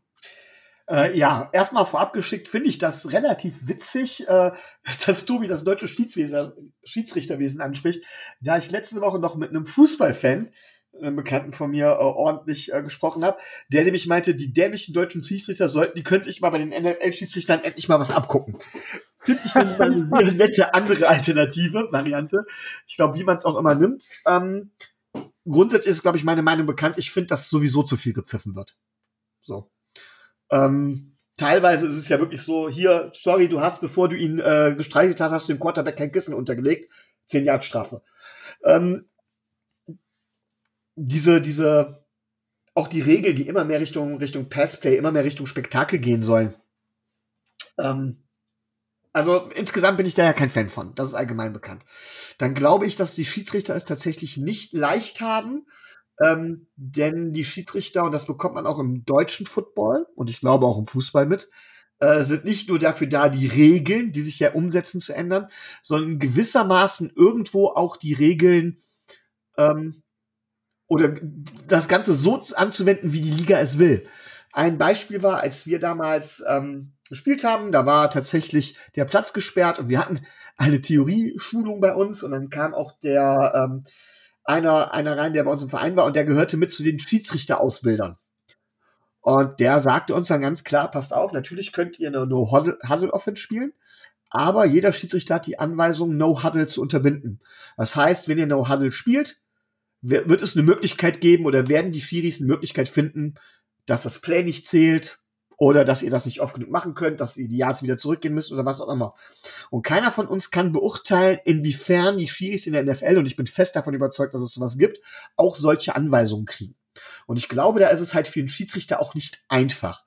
Aber grundsätzlich gebe ich euch recht. Wie gesagt, erstmal grundsätzlich, es wird zu viel gepfiffen, aber ich gebe euch auch recht, ähm, dass es sehr, sehr schwierig ist, wenn da keine Linie drin ist. Ich gebe zu, dass es mir diese Saison noch nicht so aufgefallen ist ähm, so extrem, dass da keine einheitliche Linie drin ist. Ich werde aber demnächst vermehrt drauf achten. Das finde ich gut, dass du da vermehrt drauf achten wirst. Dann äh, sehr schön. Äh, Tobi, was, auf was hattest du denn unseren Gast vorbereitet? Jetzt bin ich ja neugierig, ne? Äh, wenn du schon sowas droppst, dann musst du, auf was hattest du ihn vorbereitet im Roundup? Ich äh, war davon ausgegangen, dass äh, Micho vielleicht das Thema äh, Aaron Rodgers ansprechen würde hat, hätte ich gedacht, dass er da vielleicht etwas. Äh Micho macht diese Saison das Roundup ja gar nicht, weil er ja mit seinem Anwesen so beschäftigt, ist, dass er die Kategorie mal ausfallen hat lassen. Das Problem ist halt, dass das Whiteboard, wo äh, Micho immer das Roundup oder die Themen zum Roundup aufgeschrieben hat, das steht jetzt im Westflügel, aber er nimmt halt im Ostflügel immer auf. Und dementsprechend ist es halt einfach nicht machbar aktuell. 300 Meter weg. ja, mindestens, mindestens. ähm, äh, du, wegen der ganze äh, cleveren Globuli-Geschichte oder weswegen? Oh ja, ich hatte ja, gedacht. Das, ich, ich denke, das kann man eigentlich nur damit abhaken. Adrian hat das, glaube ich, in seinem ähm, Quarterback-Ranking, was ja heute, also am äh, Dienstag rausgekommen ist, aufs Box. Äh, gönnt euch, wenn ihr auf Rankings steht. Ich habe da kurz durchgeklickt. Ich bin ja allgemein nicht so der Ranking-Typ und Power Rankings, da kannst du mich ja auch mit jagen. Das hasse ich ja wie die Pest. Ähm, aber ich glaube, da hat er einfach nur geschrieben, man kann an der Stelle Aaron Rodgers erstmal einfach nur gute Genesung wünschen. Und äh, dass es alles nicht clever ist, was er gemacht hat und die Aussagen, die er danach getroffen hat bei Pat, in der Pat McAfee Show, das war ja auch einfach nur erschreckend. Und ich will dem auch jetzt eigentlich gar nicht mehr, gar nicht mehr, ähm, ja, Bühne bieten. Es ist, ich habe ich hab mir eine Frage gestellt und ich glaube, die Jessie Feldhauer hat das auch auf Twitter gepostet. Ähm, man stelle sich vor, man ist zweieinhalb Wochen irgendwie auf Urlaub und hat sein Handy zu Hause vergessen und keinen Kontakt zur Außenwelt und du kommst wieder, ja, mit, es ist kein Sean Watson Trade passiert, ähm, der Von Miller spielt auf einmal bei den Rams, äh, Aaron Rodgers nimmt Globuli und glaubt, dass man mit Homöopathie eine Pandemie bekämpfen kann. Ähm, Henry Rux ist im Knast. Annette ist gecuttet, weil er Leute, weil er gesagt hat, er tötet wen oder würde gern wen töten und mit mehreren Waffen rumhantiert hat. Äh, was, was, also, äh, äh, die momentan ist. OBJ hat zu vergessen. OBJ, stimmt, das ist das nächste. Also, das, also, äh, das ist doch momentan, das ist doch also, was ist denn los? Also, es ist krass, dass bei den Raiders dieses Jahr so viel Scheiße ist. Also, ist denn der Umzug nach Las Vegas nicht bekommen? Ist in Las Vegas irgendwas, was, was uns Sorgen machen sollte? Also, es ist ja, äh, äh, keine Ahnung. Also, ich finde das, ich das erschreckend, was die letzten beiden Wochen neben dem Platz auf der NFL passiert ist. Und wenn ich Gruden dann noch zunehme, dann ist das ja diese Saison echt einfach nur noch heftig. Also ich, ich, also ich mag gar nicht sagen, es kann ja jetzt nicht schlimmer werden, aber ich, ich weiß nicht, ob jetzt noch was kommt. Das ist, äh, ja, das, das ist das, was tatsächlich, ich meine, wir können darüber reden, aber ich denke, da wurde jetzt so viel drüber gesprochen und es gibt da, gibt ja eigentlich auch keine zwei Meinungen. Also es gibt bei, also für mich persönlich gibt's keine zwei Meinungen bei Aaron Rodgers. Für mich persönlich gibt's keine zwei Meinungen bei Henry Rux, keine zwei Meinungen bei äh, Henry, äh, bei, bei Annette. Für mich gibt's, ja, man kann natürlich über OBJ diskutieren, ähm, was da jetzt gelaufen ist, dass es unglücklich war, aber gut, ähm, ja, ich meine, äh, OBJ, um jetzt mal vielleicht so, es ist ja jetzt, äh, ja, vielleicht rutscht es nachher noch in die Folge rein. Es ist ja, wenn er geclaimed wird, wissen wir es in ja, Viertel nach neun, spätestens um 10 Uhr dürfte es Weber durchlaufen. Wenn ich da richtig informiert bin. Benno, werfen die Ravens ihren Hut in den Ring? Nein. Danke, nee, also die Ravens. nein. Das klang jetzt so, hoffentlich nein, oder? Nein, ich glaube auf, auf, auf keinen Fall. Nein, ich äh, habe jetzt nebenbei auf Twitter schon gelesen, dass wohl, äh, falls er Waiver, die Waiver cleart, dass sein, äh, sein, sein äh, Hauptziel, sein präferiertes wohl Green Bay sei. Ähm, und die Ravens, also wenn sie dies Jahr was nicht nötig haben, denke ich, sind es Receiver, weil man sieht aktuell wirklich, ähm, dass die Qualität da da ist, auch in der Tiefe und ähm, ja, und gerade so einen schwierigen Charakter, der aus meiner Sicht dann doch eher so ein Lockerroom-Cancer ist, den brauche ich nicht unbedingt im Ravens Lockerroom. Ja, das, ich meine, er hat ja angeblich auch schon die Aussage getroffen, wenn ein Team ihn äh, claimt vom Waiver, was jetzt nicht gut ist, dann wird er definitiv für Ärger sorgen. Wo ich mir denke, so, okay, wie, also, wie nicht clever kann ein Spieler sein? OBJ, ja. Äh, ja. Aber schauen wir mal, was, was da noch von kommt. Aber da können wir dann ja eigentlich quasi schon ein bisschen den Einstieg finden in die Saison der Baltimore Ravens. Die Baltimore Ravens stehen nämlich. Ja, warte, warte, warte, warte. Die Dolphins stehen an zwei der Waiver-Liste. Bist du davon überzeugt? Papa Brady. Bist du, davon, bist du davon überzeugt, dass gerade bei unserer Verletzungsanfälligkeit der, der Wide Receiver äh, da nicht äh, ein Move passiert? Für 8,5 Millionen? No. 7,25. Ja, für ich sagen, Tobi, du weißt doch am besten, wie es da um unseren Cap bestellt ist. Naja, also ähm, wenn es rein um den Cap ginge, kannst du Will Fuller auch entlassen. Also äh, wenn du Geld brauchst, geht das am schnellsten, weil viele Spiele wird er nicht für, für Miami machen, so wie das aussieht. Ja, aber no, it's not gonna happen. Also es ergibt überhaupt keinen Sinn. Aus Cap-Sicht ergibt es überhaupt keinen Sinn. Es gibt aus dem Aussagen, die er getroffen hat, überhaupt keinen Sinn. Und ja, es ergibt für mich überhaupt keinen Sinn, dass die Dolphins sich darum bemühen. Also, wieso sollten wir einen Spieler cutten, von dem wir vielleicht sogar noch einen Compensatory Pick irgendwie in den späteren Runden, wobei ich nicht davon ausgehe, weil wir nächstes Jahr wieder viel Cap Space haben. Das heißt, wir werden wahrscheinlich keine Compensatory Picks einsammeln können. Dementsprechend, also nein, also ist nein. Also weiß nicht, hast du dich ernsthaft mit dem Thema auseinandergesetzt, Tobi? Nein, aber ich habe sowas in die Richtung äh, auf in Social Media gelesen, dass es tatsächlich einige gibt, die äh, das äh, ernsthaft in Erwägung gezogen haben. Du, es gibt für viele äh, Sachen Befürworter. OBJ ist sicherlich kein schlechter Spieler und äh, ich sag mal so, würden wir jetzt irgendwie 6 und 2 oder ich sag mal 7 und 2, 6 und 3 stehen, dann wäre das eine Überlegung wert. Dann wären wir aber auch nicht da im Weber, weil ja, wo wir aktuell sind. Dementsprechend wäre dann die Überlegung schon wieder eine ganz andere. Aber es ergibt aus, aus meiner Sicht wenig Sinn für die, für die Dolphins, sich jetzt an OBJ zu klammern, weil Jarvis Landry ist ja auch bei den Browns. Ähm, dementsprechend, äh, ja, ist das, ja, la lassen wir das mal da so stehen. Micho, du hast ja gerade schon gesagt, der geht zu Papa Brady. Ähm, äh, du siehst ihn aber auch nicht bei den Dolphins, Micho. Nee, also ganz ehrlich, nein. Ähm, nicht, dass wir nicht auf Wide Receiver auf Dauerhilfe brauchen könnten, aber nicht von einem teuren Spieler, der schon lange nichts mehr gezeigt. Ich glaube, von der Qualität eines OBJ, der lebt vor, ja, mittlerweile schon seit Jahren von seinem Ruf und nicht von dem, was er wirklich leistet. Von der Qu Qualität eines OBJ müssten wir zumindest in der Theorie genug Spieler selber im Kader haben. So. So und, nämlich. Ähm, da es da bei uns tatsächlich nicht um Playoffs geht, sehe ich auch nicht, warum wir OBJ holen sollten. Ja. Gut, dann sind wir uns da einig. Tobi, darf ich dann weitermachen oder gibt es noch was, worüber du reden möchtest? Nö, du kannst äh, gerne. Ich darf processen. Endlich. Gut, äh, ich habe es ja schon gesagt, äh, wir spielen am, in der Nacht von Donnerstag auf Freitag um 2.20 Uhr ist Kickoff.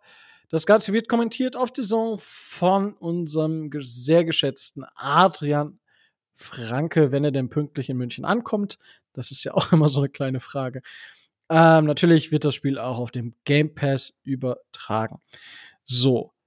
Die Dolphins spielen gegen die Baltimore Ravens. Die Baltimore Ravens hatten ihre Bye-Week tatsächlich in Woche 8 und haben nach der Bye-Week in der letzten Woche einen 34 zu 31 Sieg gegen die Minnesota Vikings eingefahren, stehen insgesamt 6 und 2, nachdem die Ravens das erste Saisonspiel bei den Raiders verloren haben. Die zweite Niederlage war vor der Bye Week zu Hause gegen die Cincinnati Bengals. Das tatsächlich in dem Spiel dann auch ziemlich deutlich, aber alle Teams haben mal so ein Spiel dabei. Insgesamt sind die Ravens Team, was ja mal so viel Punkte zulässt, mal so viel Punkte zulässt, mal so viel Punkte scored, mal so viel Punkte scored. Also da ist irgendwie alles mit dabei. Benno, ähm, wie siehst du die bisher die Saison der Baltimore Ravens? Bist du zufrieden? Bist du nicht zufrieden? Ähm, was sind so deine größten Freudemacher? Was sind deine größten Bauchschmerzen bisher gewesen bei den Ravens? Ja, also man kann eigentlich als Ravens-Fan nur sagen, dass, dass man sehr zufrieden sein kann. Also ich bin sehr zufrieden mit der Saison bis jetzt, also dass wir wirklich auch 6-2 stehen, weil wir hatten genug, also ich sag mal, fürs für, für Herzkranke oder, oder fürs Herz ist jetzt die Ravens-Fan, äh, Ravens-Saison dies Jahr nichts, ähm, weil wir hatten wirklich so viele Spiele, die knapp waren, ähm, ob es auch gegen die Lions war, was dann mit dem äh, Rekord-Field Goal von Justin Tucker entschieden wurde, ob es der Overtime-Loss in Woche 1 gegen die Raiders war, ob es der Overtime-Win Monday Night gegen die Colts war. Oder jetzt wieder der Overtime-Win gegen die Vikings. Also, ja, langweilig wird's eigentlich nicht in der Regel. Und mit dem, äh, also mit den Voraussetzungen, die wir hatten vor der Saison, dass sich ja alle drei Starting Running Backs in Anführungsstrichen verletzt haben, äh, mit schweren Verletzungen wie Kreuzbandrissen, dass Markus Peters sich verletzt hat mit einem Kreuzbandriss, unser äh, zweiter Cornerback. und so weiter und so fort und das dann auch nicht aufhörte und bis jetzt auch leider nicht aufhört, muss man sagen, kann man wirklich sehr zufrieden sein mit der Saison.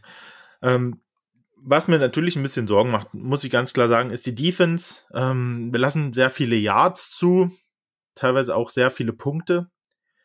Ähm, Pass Rush ist so eine Sache, generieren wir zwar gut über, das System von Wink Martindale, aber so rein, so dieser Foreman Rush, der sind wir jetzt nicht unbedingt ähm, wahnsinnig gut.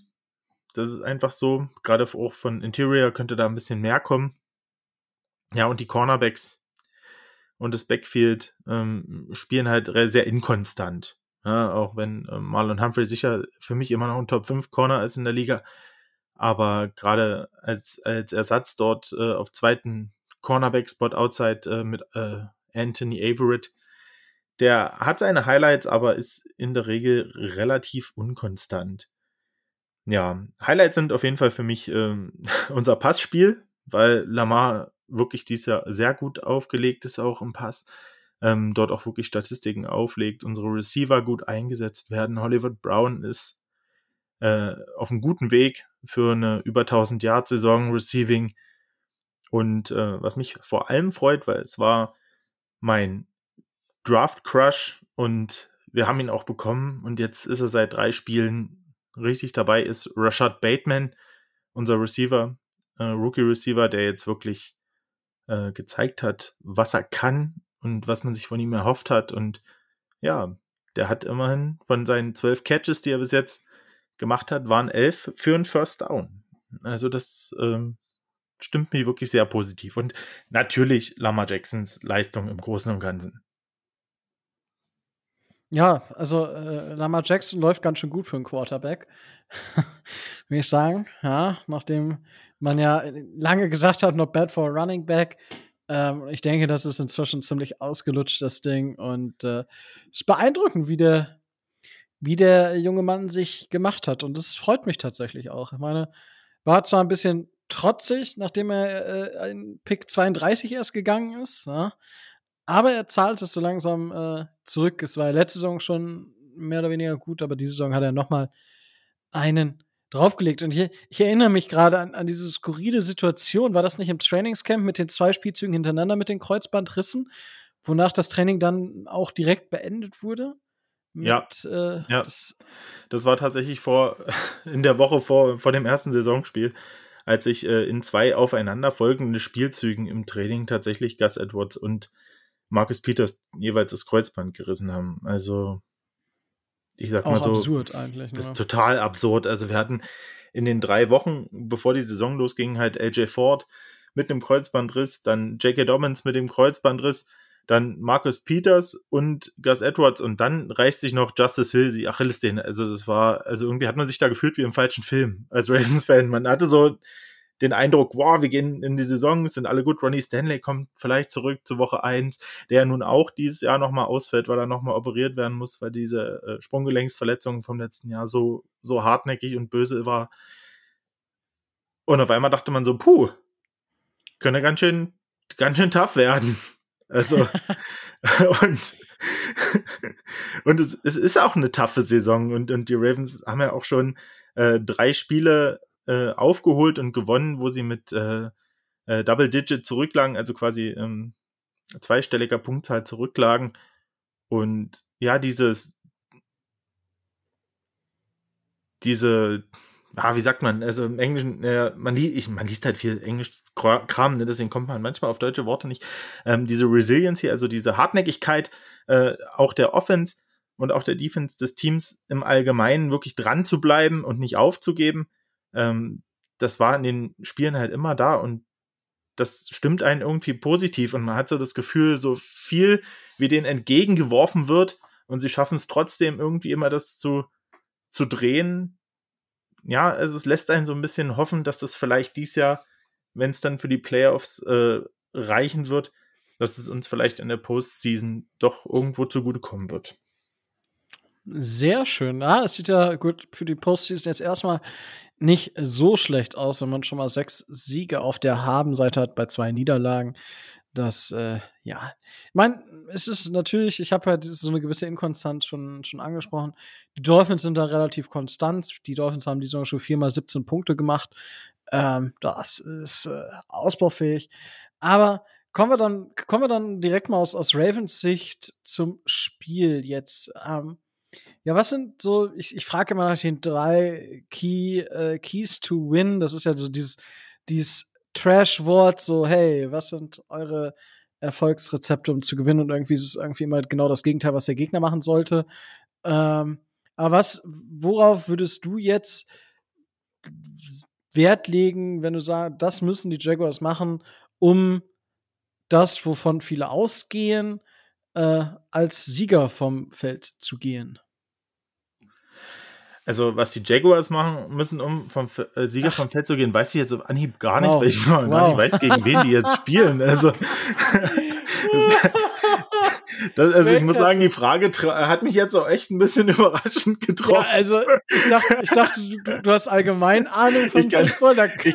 Ich, ich habe auch allgemein wirklich Ahnung. Ich gucke tatsächlich auch Jaguars-Spiele relativ, relativ viel. Wie komme ich da jetzt auf die Jaguars? Ich habe keine Ahnung. Ich, ich kenne da aber drei kompetente Jungs, äh, an die ich euch verweisen könnte vom Teal Talk. Die, die können ja, euch da die, hat, die hatten wir auch schon zu Gast tatsächlich. Ja. Die kennen wir tatsächlich auch, ja. Äh, Weltklasse. Ähm, Nein, ich meine natürlich die, die äh, oh, das ja, Alles Weltklasse. Gut. Also ich habe eigentlich jede Woche so, so einen Klops drin, das ist ja gut. Ja, aber okay. Die, lassen ja. wir die Jaguars dann, da können wir vielleicht später noch mal drauf zurückkommen.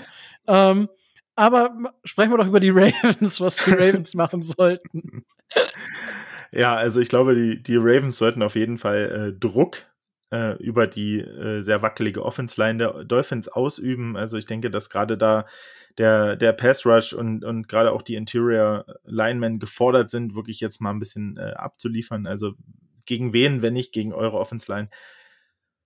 Und ähm, das ist für mich in der Defense der Key, weil wenn Brissett und, und Tour wirklich äh, Druck kriegen, dann, dann wird's Brühe. Weil, sage ich jetzt mal, in der Breite einfach die Qualität jetzt auch nicht da ist. Ähm, Im Receiving Squad. Na, da, durch die vielen Verletzungen.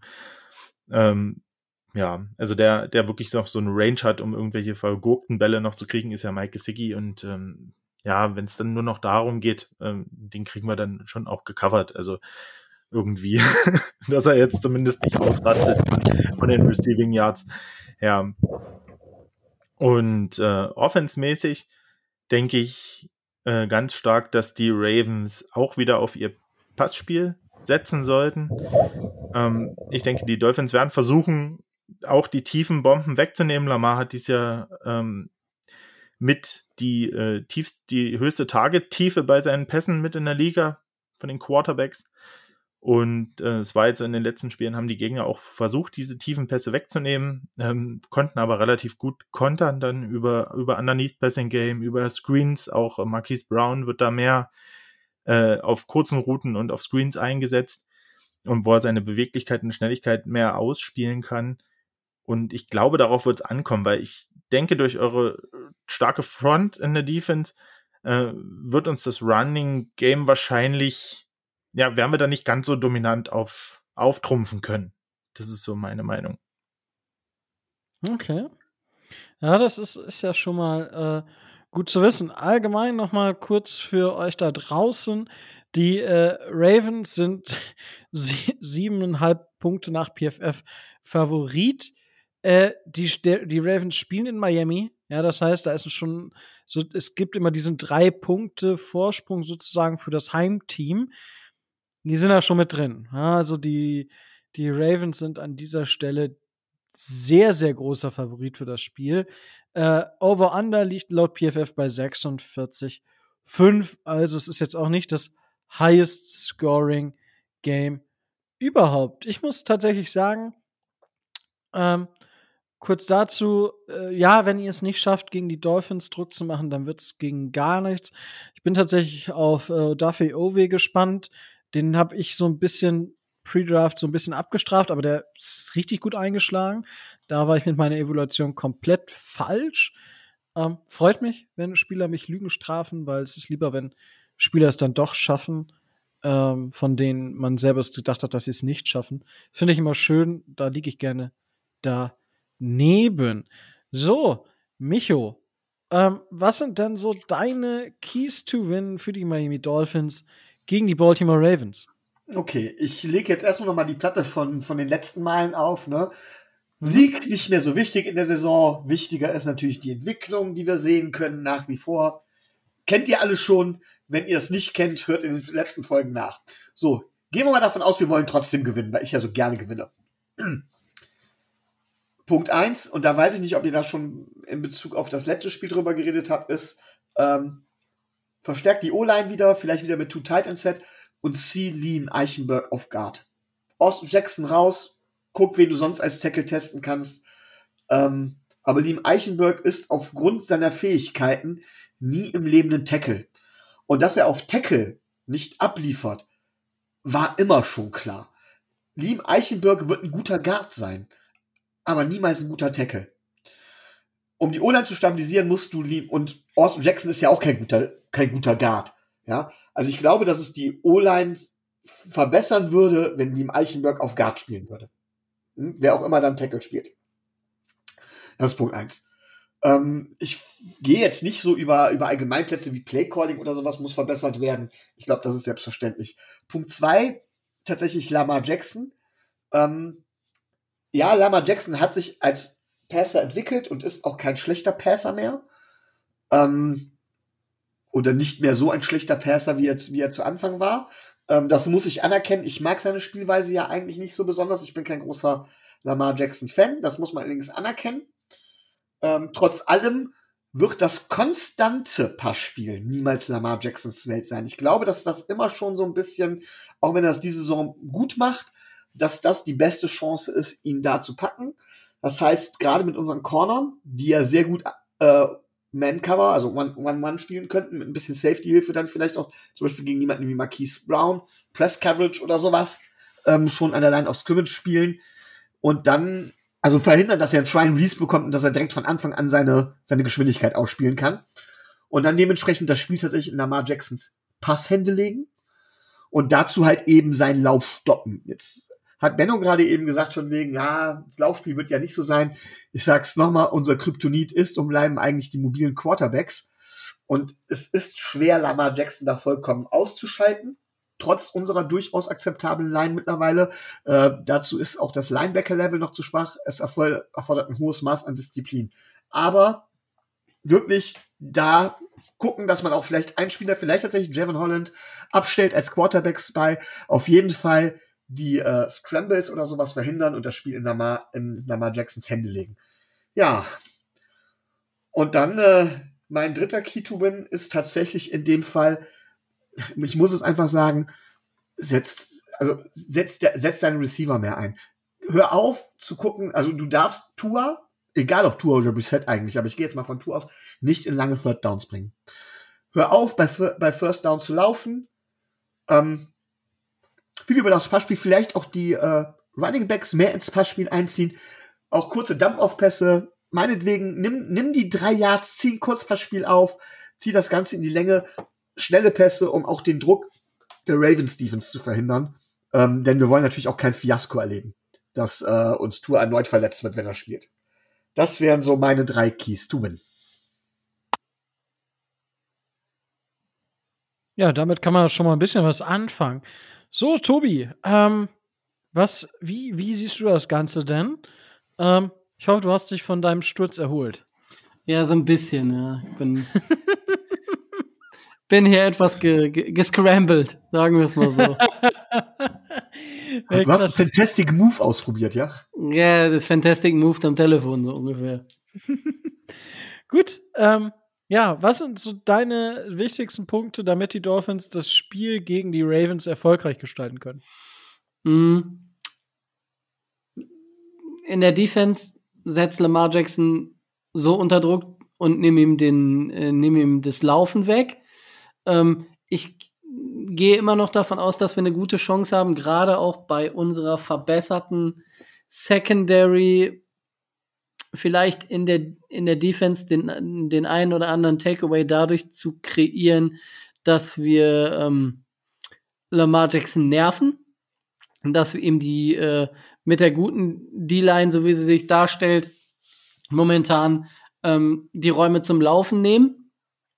Und äh, natürlich, und das ist sehr anspruchsvoll, versuchen müssen, gleichzeitig auch äh, in der in der Secondary und durch die durch die Coverage äh, da zu verhindern, dass er ähm, solche Zahlen auflegt, wie er momentan sie auflegt und äh, wie es wahrscheinlich bei Spielen in Baltimore ähm, die Regel, der Regelfall wäre. Also ähm, ich bin, bin ja immer ein Verfechter der, der Theorie, äh, wenn es nach Baltimore geht, äh, kannst das Spiel gleich vergessen. Ähm, das ist ja in Miami jetzt das letzte Mal abgesehen nicht so. Aber wenn wir es nicht schaffen, die, ähm, die Offense der, der Ravens einzubremsen, dann kann das Spiel relativ schnell, relativ deutlich werden. Denn ich rechne nicht damit, dass ähm, die Off oder dass unsere Offense lange auf, äh, auf dem Feld stehen wird. Es wird ähm, gerade aufgrund des hohen Drucks, den die Baltimore Ravens in der Lage sind zu fabrizieren gegen Teile unserer Offensive Line, drei von fünf mindestens. Ähm, wir müssen wie, äh, wie Micho schon ganz richtig gesagt hat, wir müssen quasi immer einen sechsten, äh, einen sechsten Blocker mit dazu nehmen. Das geht gar nicht anders. Weil, wenn wir uns darauf verlassen, dass selbst bei einem Foreman Rush, ähm, der reicht ja bei den, bei der Qualität der Ravens wahrscheinlich schon, ähm, wir mit fünf Verteidiger oder mit fünf Passblockern äh, dagegen arbeiten wird der Quarterback, ob er jetzt nur Tour oder Brissett hat, heißt nicht viel Zeit haben, Dinge zu kreieren. Das heißt, ich rechne wieder nicht damit, dass wir ein, ein weites Passspiel erleben werden. Also davon mal ganz abgesehen, dass ähm, Tour die, die von der Armstärke her eher nicht werfen kann und Brissett, wie er auch in der letzten Woche wieder gezeigt hat, bei äh, bei Bällen, die mehr als 30 Yards gehen, äh, einen frommen Wunsch hinterher schickt, äh, aber äh, wo die Genauigkeit äh, wirklich eklatant fehlt. Ähm, konzentrier dich auf die Range, die wir können, auf das, was so zwischen 5 und 20 Yards passiert. Ähm, bind McCollins mit ein, konzentrier dich auf, äh, auf Gesicki, ähm, oder auf Waddle, bring die in Matchups, die, die die gewinnen können und ähm, mach so, mach so deinen, deinen Weg.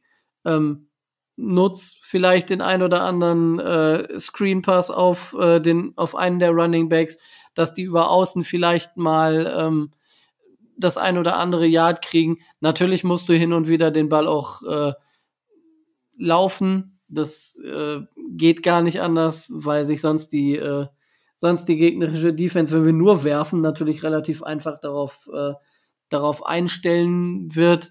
Aber dass das großen Erfolg bringen könnte, damit rechne ich jetzt auch äh, nicht wirklich. Ähm, um mal auf eins noch einzugehen, was Micho gesagt hat. Ich fände es spannend, wenn wir mal eine andere Konstellation in der O-Line ausprobieren würden. Allein ähm, damit rechnen würde, würde ich nicht es wird äh, so katastrophal bleiben, wie es äh, wie es in den letzten Wochen auch war. Klar ist Liam Eckenberg ein, ein schlechter Left Tackle, aber er ist der bessere schlechte Left Tackle als Austin Jackson das ist und ähm, Austin Jackson ist als Left Guard weniger schlecht als äh, als er das als Left Tackle wäre. Ähm, wie das machst, du machst das verkehrt und wie du es machst, es ist verheerend. Ähm, Jesse Davis, dem wir ein Heidengeld bezahlen, keiner weiß in der in der Konsequenz, ähm, warum, wird in den nächsten Spielen auch zeigen müssen, dass es nicht sein letztes Jahr bei den Miami Dolphins war. Ich rechne eigentlich damit. Und ähm, es geht einzig und allein darum, ähm, so viel Protection wie möglich das wird nicht viel sein, aber es muss ja irgendwas sein, dass, ähm, dass wir nicht wieder so ein, so ein Chaos erleben wie dass, dass die, die Blocks falsch gesetzt werden und dass Verteidiger durch die, äh, durch die Line kommen, ohne dass sie geblockt werden. Weil das befürchte ich und äh, du hast es ja schon angesprochen, das kann auch, wenn wir Tua starten, ähm, gefährlich werden. Und ähm, das befürchte ich fast, weil mir in den letzten Wochen die Entwicklung unserer O-Line auch fehlt. Die ist konstant die schwächste der Liga. Und es gibt äh, da einige Teams, die verdammt schwache O-Lines haben. Und ähm, die Defense der, der Ravens gehört nicht gerade zu den, äh, zu den Schwächeren der Liga. Das heißt, ähm, es wird verdammt hart. Und ich rede gar nicht, ich rede gar nicht davon, dass man sie stoppen muss, weil das sehe ich als unrealistisch an. Ich benutze eher das Wort eindämmen und ähm, den Schaden in Grenzen halten, weil der Schaden wird realistisch gesehen kommen. Und wenn das gelingt, wenn man Tua also Zeit gibt, dass er zumindest so ein Kurzpassspiel aufziehen kann, dann sind wir, wenn wir in der Defense gut arbeiten und wenn wir in der Defense unser bestes Saisonspiel und unser A-Game auf die ähm, auf den Rasen bringen, dann sind wir in der Lage, bei einem irgendwie gearteten Spielverlauf das Spiel, das Spiel zumindest eng zu gestalten. Sollte das entweder auf der einen oder auf der anderen Seite des Balls nicht möglich sein, könnte es wieder deutlich werden. Okay, Micho, du möchtest da bestimmt etwas zu sagen. Ja, ich bin froh, dass ich nicht der Einzige bin, der so gedacht hat, dass die, dass die Defense der Ravens sich einer der schlechtesten ist. Deswegen habe ich sie mir auch im Fantasy Football geholt. Äh, vielleicht da schöne Grüße, Benno. Äh, da hättest, hättest du mich vorab vorwarnen dürfen. Minus einen Punkt. Ich glaube, das habe ich bei der Defense noch nie erlebt. Minus eins. Es wäre besser gewesen, von wegen, ich hätte nichts aufgestellt. Dankeschön auch. Also so kann man sich manchmal täuschen. Wow. also, ich habe mir die Dolphins Defense geholt. Wupp, wupp. Hat mir aber auch nichts gebracht. Ähm, weil sich ähm, der Kollege von den Ravens, Chase Edmonds, verletzt hat. Dementsprechend hatte ich über 20 Punkte bei der Defense aber 0,3 Punkte nur bei meinem Running Back. Bitter, aber ja, das ist Fantasy Football. Ähm, ich würde nur noch reinwerfen, dass man definitiv gegen die Offense Contain halten sollte. Aber da Jalen Phillips finde ich da tatsächlich stark. Auf der anderen Seite Ogba auch gut. Da muss man gucken, wie die Unterstützung der Linebacker ist. Ähm, Wenn es um Druck geht, ich weiß nicht, Benno, ich würde da vielleicht einsteigen mit einer ersten Frage von mir ist der Pass Rush der Ravens wirklich so da? Ihr habt halt quasi äh, drei Hauptrusher, eure beiden Edge Defender und äh, dann Calais Campbell in der Mitte und dann noch äh, Titus ähm, auf Linebacker, wenn ich das richtig weiß. Aber ansonsten ist es da auch recht dünn, oder? Ähm, naja, also prinzipiell haben wir auf Edge Justin Houston oder für Away Tyus Bowser, der äh, auch äh, Outside Linebacker ist, der hauptsächlich auch erst so die, also viel Coverage äh, Sachen spielt, der ist eigentlich so ein All-Arounder, ähm, relativ gut, hat auch einen neuen Vertrag bekommen äh, in der Offseason. Und also prinzipiell bin ich gerade auf Edge jetzt nicht so, also nicht mehr so unzufrieden. Aber man muss halt sagen, dass äh, trotzdem, wenn es jetzt wirklich nur so ein, so ein Foreman-Rush ist, dass leider nicht so viel Druck immer zustande kommt, wie man sich wünscht, also konstant. Ja, wir haben wirklich, Justin Houston führt, glaube ich, bei uns äh, aktuell die, die Quarterback-Hits, äh, glaube ich, an. Der, der macht schon Alarm, der hängt, klebt auch oft einmal im Gesicht, auch bei, äh, bei den Quarterbacks. Aber ja, wir machen halt den Druck dann doch eher über die Blitze und übers, über das Defense-Scheme, ja, dass wir doch aus dem Slot mal blitzen oder, oder der Safety-Blitz kommt oder ähm, da sind wir sehr unausrechenbar, sage ich jetzt mal. Und gerade gegen äh, junge Quarterbacks, wie es jetzt auch ähm, Tua ist, die halt auch noch nicht so viel Spielerfahrung in der NFL haben, glaube ich schon, dass äh, Wink Martin, der da einiges auspacken wird und äh, um ihn dort wirklich richtig richtig, richtig unter Druck zu setzen und dadurch Fehler zu provozieren. Also, ja, ich würde mir wünschen, unser, unser Pass Rush wäre besser, auch wenn man nur vier rushen. Aber insgesamt äh, bin ich schon, finde ich unseren Pass Rush jetzt schon nicht so schlecht, wenn man alles mit einbezieht. Okay. Danke dafür. So, Micho und Tobi, äh, wer möchte denn anfangen? Mit Fragen an unseren Gast. Ich weiß nicht, Tobi, du warst ja gestern schon zu Gast, wow. Ähm, ich habe keine Fragen mehr. Ich wollte gerade sagen, also das, so. das was, ich, was, was ich hätte fragen können, habe ich ja durch die gestrige Vorbereitung schon äh, erfahren. Ich bin ja äh, anderthalb Stunden lang äh, von der von der Power und von der Offensive der ähm, der Baltimore Ravens und der der Defense äh, auch informiert worden. Deswegen, ähm, wenn mir noch was einfällt, würde ich sagen. Ansonsten würde ich Micho den Vortritt lassen. Sehr gut. Micho, also wenn du Fragen hast, dann Feuer aus allen Kanonen, die du ja, hast.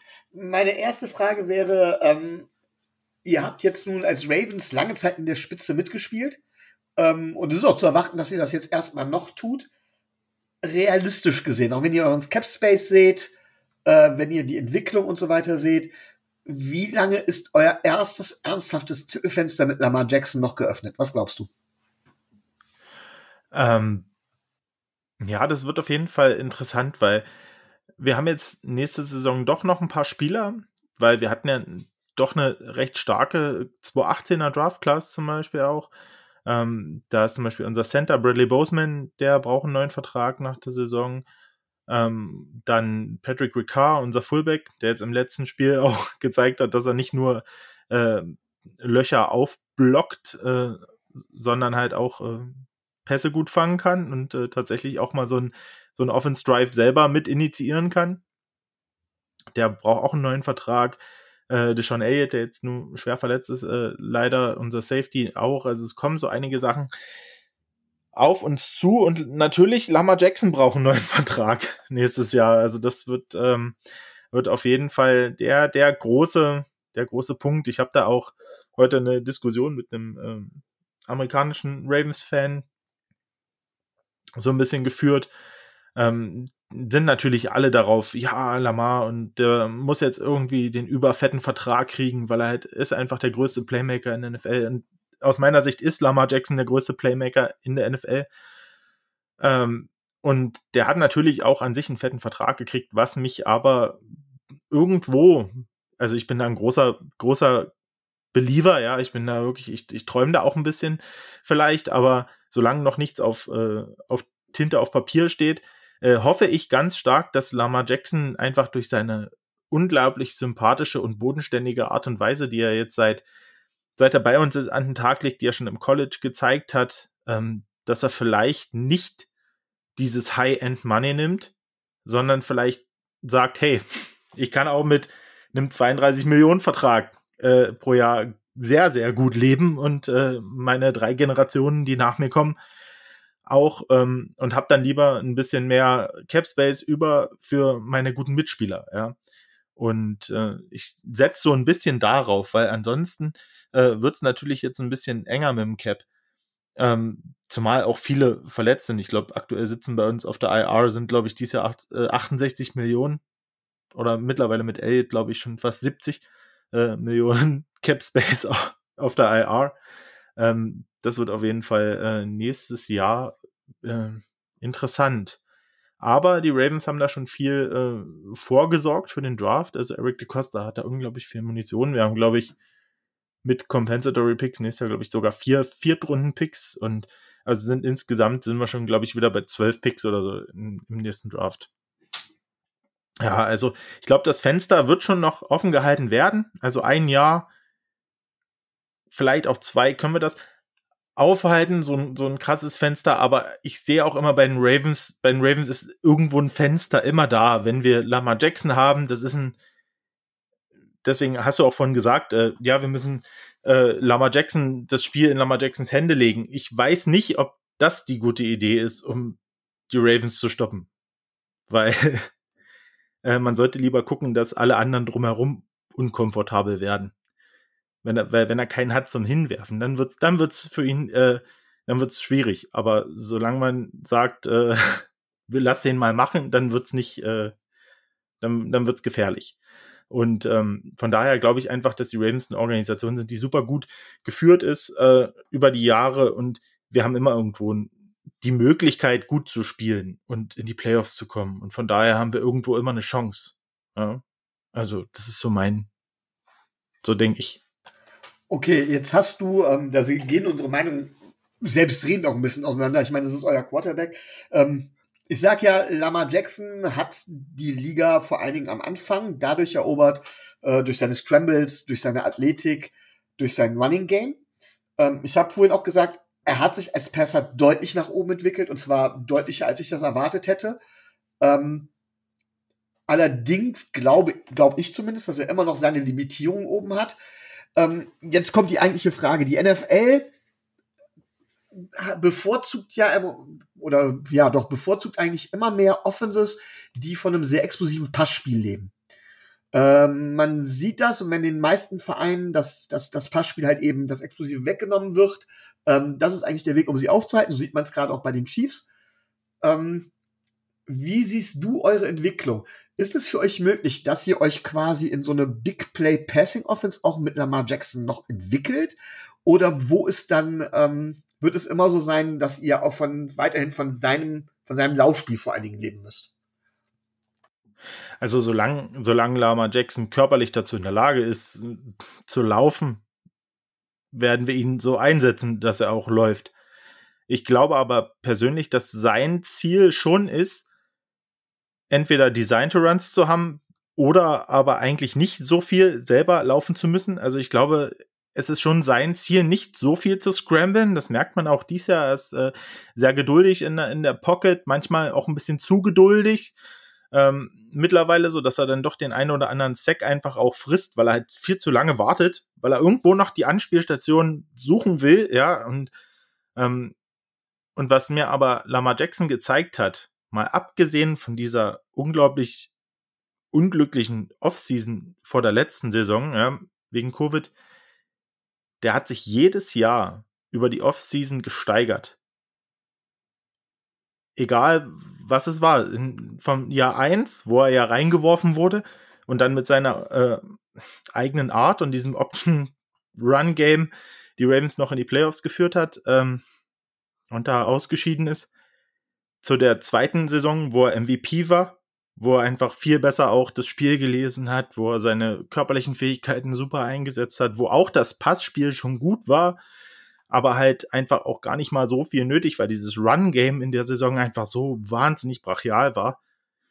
Und jetzt auch in dieser Off-Season einfach sein, sein Footwork ist besser geworden, seine, seine Spirals vom Ball, die sind deutlich tighter geworden als, äh, als die Jahre davor. Die Bälle kommen insgesamt viel mehr on point, er, er traut sich mehr zu und, und die Ravens haben auch viel dafür getan. Wir haben Sammy Watkins verpflichtet äh, in der Offseason, der eine sehr sichere Anspielstation ist, der sehr erfahren ist, ein guter Roadrunner, gute, gute Hände hat.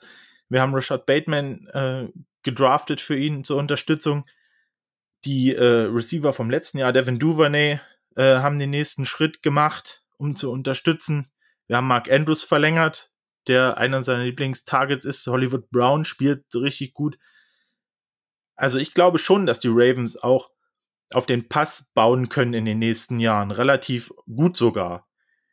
Ähm, das liegt nicht an Lamar und an den, an den Wide Receivern, wenn das hauptsächlich hakt aktuell, sondern das ist eher so ein O-Line.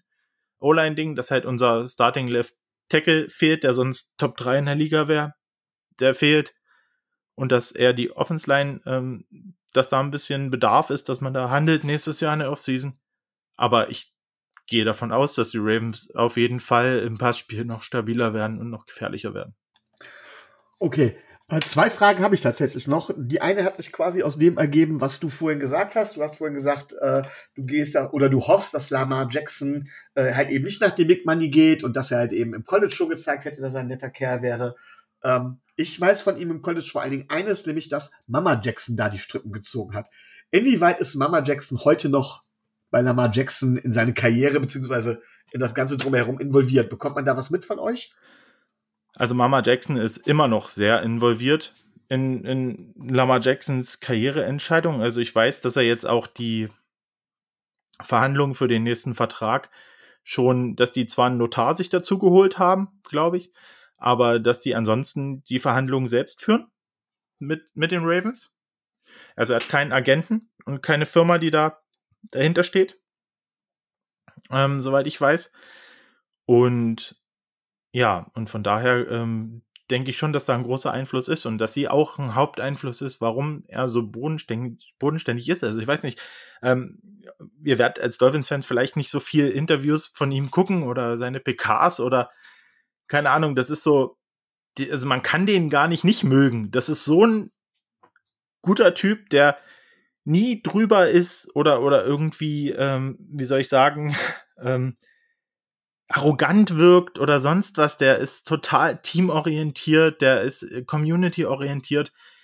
Und wenn man nach Louisville schaut, äh, die bauen ihm jetzt eine, Sta eine Statue fürs, Sta vors Stadion und äh, retiren am Wochenende seine Nummer an der Uni. Und äh, egal welche Coaches oder, oder Lehrer von der Uni oder sonst was man dort hört, die sind alle nur voll des Lobes, was er immer für, für ein netter Kerl war, der sich immer um seine Mitspieler, ums Team, um die Mitmenschen, um Mitschüler gesorgt hat und gemacht hat. Und genau das zeigt er jetzt auch. Und das ist was, was mich einfach hoffen lässt, dass er einfach diese, sage ich jetzt mal, Brady-eske Einstellung zum Geld hat und sagt, hey, ähm, ich kann sehr gut leben mit meinen Werbedeals, die ich trotzdem noch hab und weiß ich, und muss dafür halt nicht eben Top Money verdienen, sondern gibt das halt dem Team, um gute Mitspieler zu haben, damit ich eben meine Fenster äh, für Super Bowls, was er ein, sein großes Ziel ist, was er auch über alles stellt, äh, lange offen halte.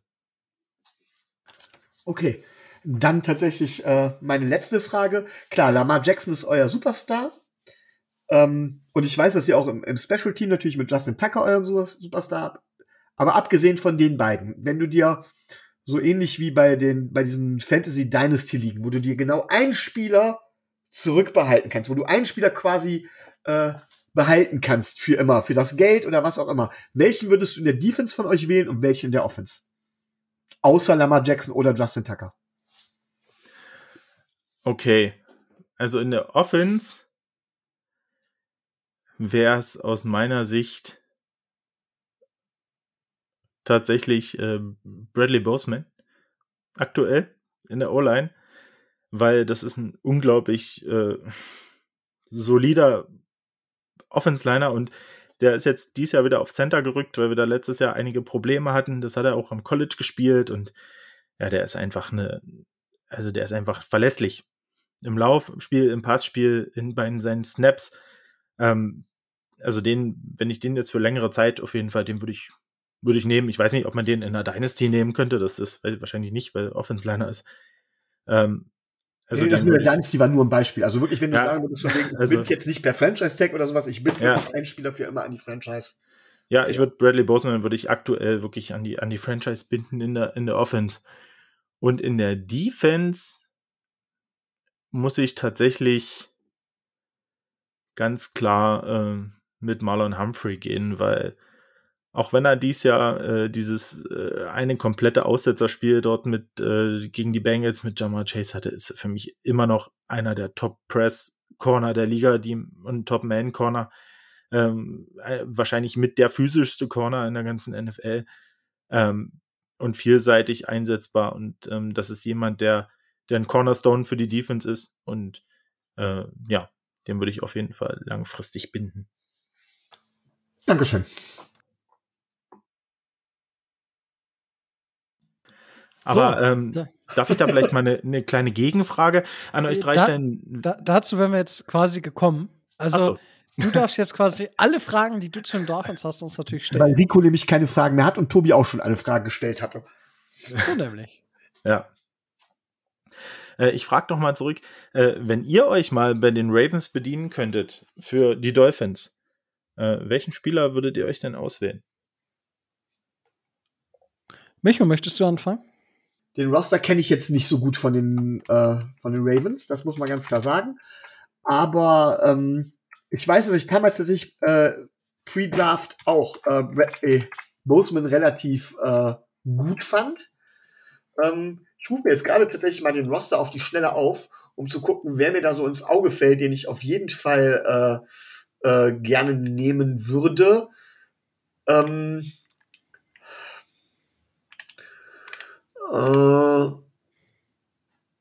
ja, ich glaube tatsächlich, offensiv wäre es äh, entweder Kevin Seidler, der Guard, oder es wäre äh, tatsächlich Marquise Brown, weil uns halt eben noch so, eine, so ein Speedster so ein bisschen fehlt. Ich glaube, einem von den, einem von den beiden würde ich mich entscheiden. Und da ich eigentlich ein großer, ich glaube, dass man Speedster öfter kriegt und ich glaube, dass man das über die O-Line machen muss, wäre es Kevin Seidler, der, glaube ich, äh, unser O-Line extrem viel Stabilität geben würde. Ja. Tobi. Also ich muss sagen, Kevin Seidler hatte ich, äh, hatte ich tatsächlich ähm, auch auf der Liste, aber ähm, ich, ich, ich gehe mit der ähm, ich gehe mit der Harmonie und gehe mit der äh, gehe mit der Geschichte der Dolphins und wenn er denn dann irgendwann wieder fit, fit wird und dann äh, wieder an ein gewisses Niveau herankäme, wäre ich sofort dabei und würde Jawan James wiederholen. Ah, oh. Ja, ja, der, der ist da auch noch äh, irgendwo da in den, äh, in den Tiefen äh, der, der, der nicht spiel, spielen können äh, Ravens zu finden. Man müsste aus Sicht der Dolphins natürlich ähm, auch äh, Ronnie, Ronnie Stanley äh, mit auf der Liste haben, den man natürlich auch wählen könnte, um eben die Blindside von Tour abzu, äh, abzudecken. Auf jeden Fall einer dieser, ähm, wenn man Kevin Seidler dazu nimmt, einen der drei äh, O-Liner, denn Spieler dieser Qualität haben die Miami Dolphins derzeit nicht im Roster. Okay. Ähm, ja, ich, ich, ich finde ich finde die Ansätze zwar schön interessant, die ihr alle wählt, aber mein Gott, ein Footballteam steht und fällt einfach mit einer Position. Das gibt, gibt mir Lamar Jackson, no matter what. Also es ist, äh, ja, ich meine, ich, ich hoffe, dass Tour succeeded, aber come on. Ich meine, wen sonst? Ich mein, das ist halt das, das größte Versprechen, was du halt der Franchise machen kannst, wenn du einen Top 10 Quarterback äh, dir holst, der halt einfach ja, der, von dem die Ravens leben. Also gerade von dem, dass Lamar Jackson eben so viel auch mit dem Lauf machen kann, äh, davon, davon leben die Ravens einfach zum Großteil. Und äh, dementsprechend, ja, gibt mir, also ich kann mich dafür keinen anderen. Ich finde äh, Marquise Brown auch unheimlich gut und ich glaube auch, dass er unsere Offense gut tun würde. Wir haben zwar mit Jalen Waddle einen ähnlichen Spieler, den wir aber aktuell nicht einsetzen. Zumindest nicht richtig einsetzen, meiner Meinung nach. Gut, es gehen die Meinungen auch immer ein bisschen auseinander, aber das wäre meine zweite Wahl. Äh, aber klar, ja, ich gehe mit, geh mit Lamar Jackson. So, ja, da gibt es kein Vertun. So. Warte, genau. warte doch einfach anderthalb Jahre ab. Warum soll ich anderthalb Jahre warten? Dann ist die Fifth-Year-Option durch und äh, wer weiß, ja. Mark my words. Schick ja, Mama Jackson doch schon mal ein paar Pralinen. mit, ich, bin, ich, wow. gesagt, ich mag seine Spielweise nicht so unbedingt, aber. Mit, mit Muttern und äh, Ehefrauen, die so sehr übergriffig sind, haben die Dolphins ja so ihre Erfahrungen gemacht. Vielleicht auch mit äh, Mama Jackson, wenn ich da so an, äh, an Mama Fitzpatrick oder, ach Gott, wie heißt sie jetzt nochmal? Hier, Dingens. Ich habe keine Ahnung, worauf du hinaus willst. Ähm, die Frau vom, vom Cornerback, wie heißt sie denn jetzt nochmal hier? Ja, Miko, ich habe auch Miko Grimes, genau. Die hat ja auch ständig Theater geschoben. Also ja, gut, Tobi, da bist du halt unser, unser Gossip-Experte dementsprechend. Ne, von ja. daher, die, die großartige Miko Grimes. Es, ist, äh, es war ein Traum und mit Mama, mit, mit Mama und Lamar Jackson, ja mein Gott, wieso soll es Deshaun Watson sein? Man könnte auch, ähm, man könnte auch äh, Lamar Jackson gut bezahlen. Ja, also äh, hätte ich jetzt echt gedacht, auch dass von euch allen dreien so äh, Captain Obvi Obvious hier kommt, aber ähm, ich meine, aufgrund eurer O-Line-Not verstehe ich natürlich auch echt die anderen äh, ähm, Leute, die ihr gewählt habt um, im Roster. Ja, also Lamar Jackson ist natürlich äh, ein Ausnahmespieler und was ich aber immer noch so sagen muss, gerade ist halt diese Harmonie und dieses Commitment von Baltimore einfach auch zu ihm als Spieler und zu seinen Fähigkeiten, dass halt wirklich so diese komplette Offense vom Coaching-Staff angefangen bis über die Mitspieler halt wirklich um ihn herum aufgebaut wurde und diese Art und Weise, wie man ihn effektiv einsetzt. Und ähm, ich glaube, da gibt's äh, sehr viel ähm, Wertschätzung und, und Dankbarkeit gegenseitig vom Franchise und vom Spieler und ähm, ja, und das macht es halt äh, sehr angenehm, äh, ihn als Quarterback zu haben und, und, und, Fan der Ravens zu sein, aus meiner Sicht gerade. Also, das ist wirklich. Ja. Da ja. hast du recht. ja, wird aber teuer. Also, da rechne ich mit heftigstem Zahltag so leid es mir tut für euch. Also das, ich kann mir einfach nicht vorstellen, dass Lamar Jackson sich da hinstellt und äh, gerade gerade auch bei dem Markt, äh, wie er sich entwickelt und wie, de, wie das Salary Cap, wie das alles weitergeht, dass der, dass der unter 40 Millionen im Jahr ähm, da rausgeht. Kann, kann und will ich mir nicht vorstellen. Okay. Ja, werden wir sehen. ja. Also können wir nur abwehr, also, abwarten. Ich denke, in, in der Offseason sind wir schlauer. Also. Ich, ich verstehe, äh, ich äh, verstehe eure Hoffnung und ich verstehe die Hoffnung, die dahinter steckt. Ähm, allein ich kann es mir nicht vorstellen. Dass er, dass er wohl eher in Baltimore bleiben sollte, ist eine andere Geschichte. Das sehe ich, sehe ich vielleicht auch so. Ich sehe nur nicht, dass der auf weiß Gott wie viele Millionen verzichtet. Aber er soll mich eines Besseren belehren, dann fände ich es äh, sehr sympathisch auf jeden Fall. Okay, gut. Dann, äh, Benno, hast du weitere Fragen, die du Fragen fragen willst? Wow. Ähm, ja, ich würde, ähm, das habt ihr bestimmt schon tausendmal besprochen, es war ja auch hin und her. Ähm, jetzt mal abgesehen äh, von Deshaun Watson, äh, wir haben ja jetzt Tour schon ein bisschen öfter gesehen als letztes Jahr und ähm, klar merkt man auch, dass äh, das Coaching-Staff sicher ähm, ähm, mit den zwei Offense-Koordinatoren, ob das äh, so die optimale Lösung ist für ihn, ähm, das wissen wir, weiß man jetzt auch nicht, aber ähm, wie ist eure, eure Meinung dazu? Ähm, wird, wird Tour euer, euer Franchise-Quarterback werden? Könnt, könnt ihr das jetzt quasi schon irgendwie sagen, wo, wo das hinläuft? Habt ihr ein Gefühl ähm, oder nicht? Mhm. Tobi, möchtest du anfangen? Nee, ich habe das ja gestern, gestern bei euch schon, schon erwähnt. Ich hatte das hier in den letzten Wochen, als es um Deshaun Watson ging, äh, häufiger schon gesagt. Ähm, wenn Tua es nicht werden sollte und es sieht danach aus, dass Tua nicht ähm, genug zeigen kann, aus verschiedenen Gründen, vielleicht auch genug zeigen darf, um der nächste Franchise Quarterback zu werden. Gehe ich davon aus, dass der nächste Quarterback ähm, in Miami, wenn er denn da einigermaßen unbeschadet aus der ganzen äh, aus der ganzen Geschichte mit den äh, Masseurinnen rauskommt, ähm, weil das kann sich die Franchise dann doch nicht leisten, ähm, wird ansonsten der nächste Quarterback in Miami Deshaun Watson heißen. Da, äh, da, das sieht aus meiner Sicht realistisch so aus, dass das in der nächsten Offseason passieren wird.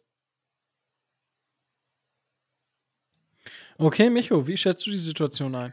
Ja, also ich habe ja die Theorie, ähm, dass fast jeder hochgelobte Quarterback äh, eigentlich die Chance hat, ein Top 10 Quarterback zu werden und dass sehr viele von der Entwicklung in den ersten ein bis drei Jahren halt abhängt.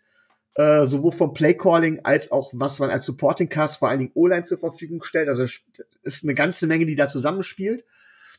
Und da haben wir Tour gerade nicht das Optimale ge geboten. So. Ähm, das muss man ganz klar sagen. Und Tour hat seine Limitierungen. Das ist auch ganz klar. Die hat aber auch ein Lamar Jackson, die hat eigentlich jeder Quarterback.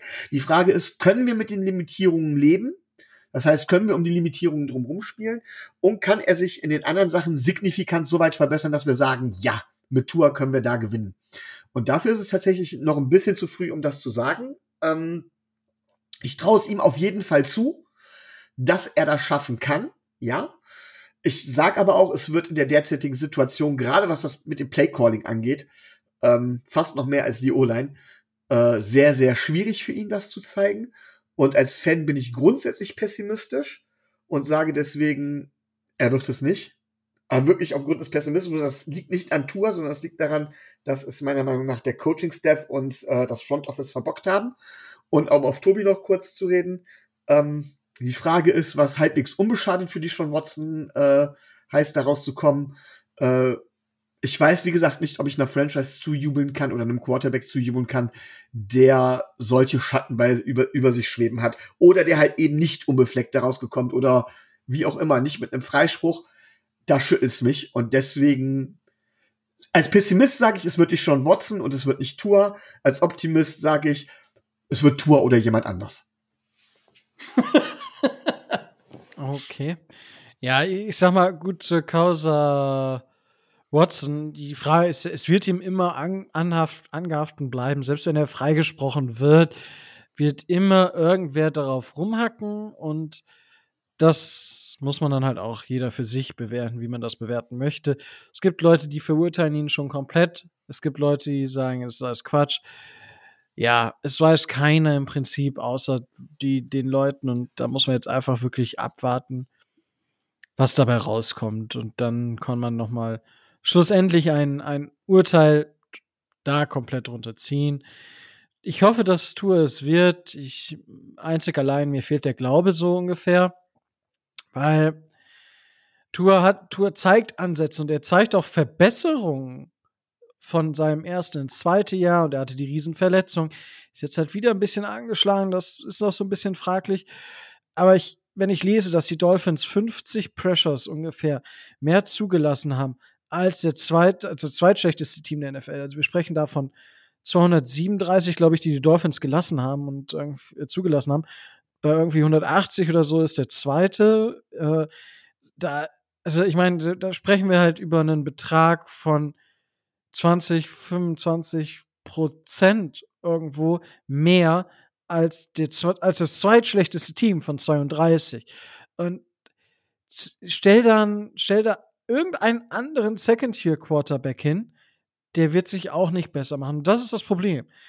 Selbst wenn Tour ein bisschen was zeigt, er wird nie das zeigen können, was er wirklich kann.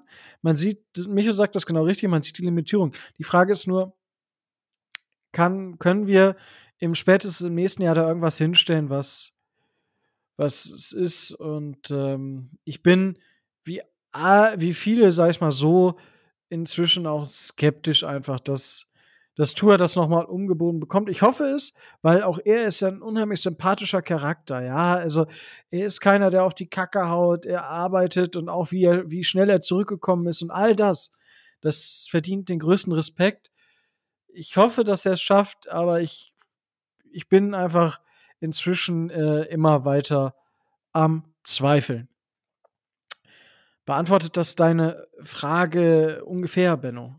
Beantworte meine Frage ungefähr, weil ich sehe es eigentlich prinzipiell genauso, dass, ähm, dass es hauptsächlich nicht an Tour liegt, sondern eher am Supporting Cast und ähm, ich mir da wirklich auch in der, in der Offseason irgendwie, also bei den Dolphins irgendwie mehr erwartet habe, dass sie in die, in die Line mehr investieren, also irgendwie ein bisschen splashiger da rangehen, um da wirklich was ähm, ja, zu ändern und, und bessere Voraussetzungen zu schaffen.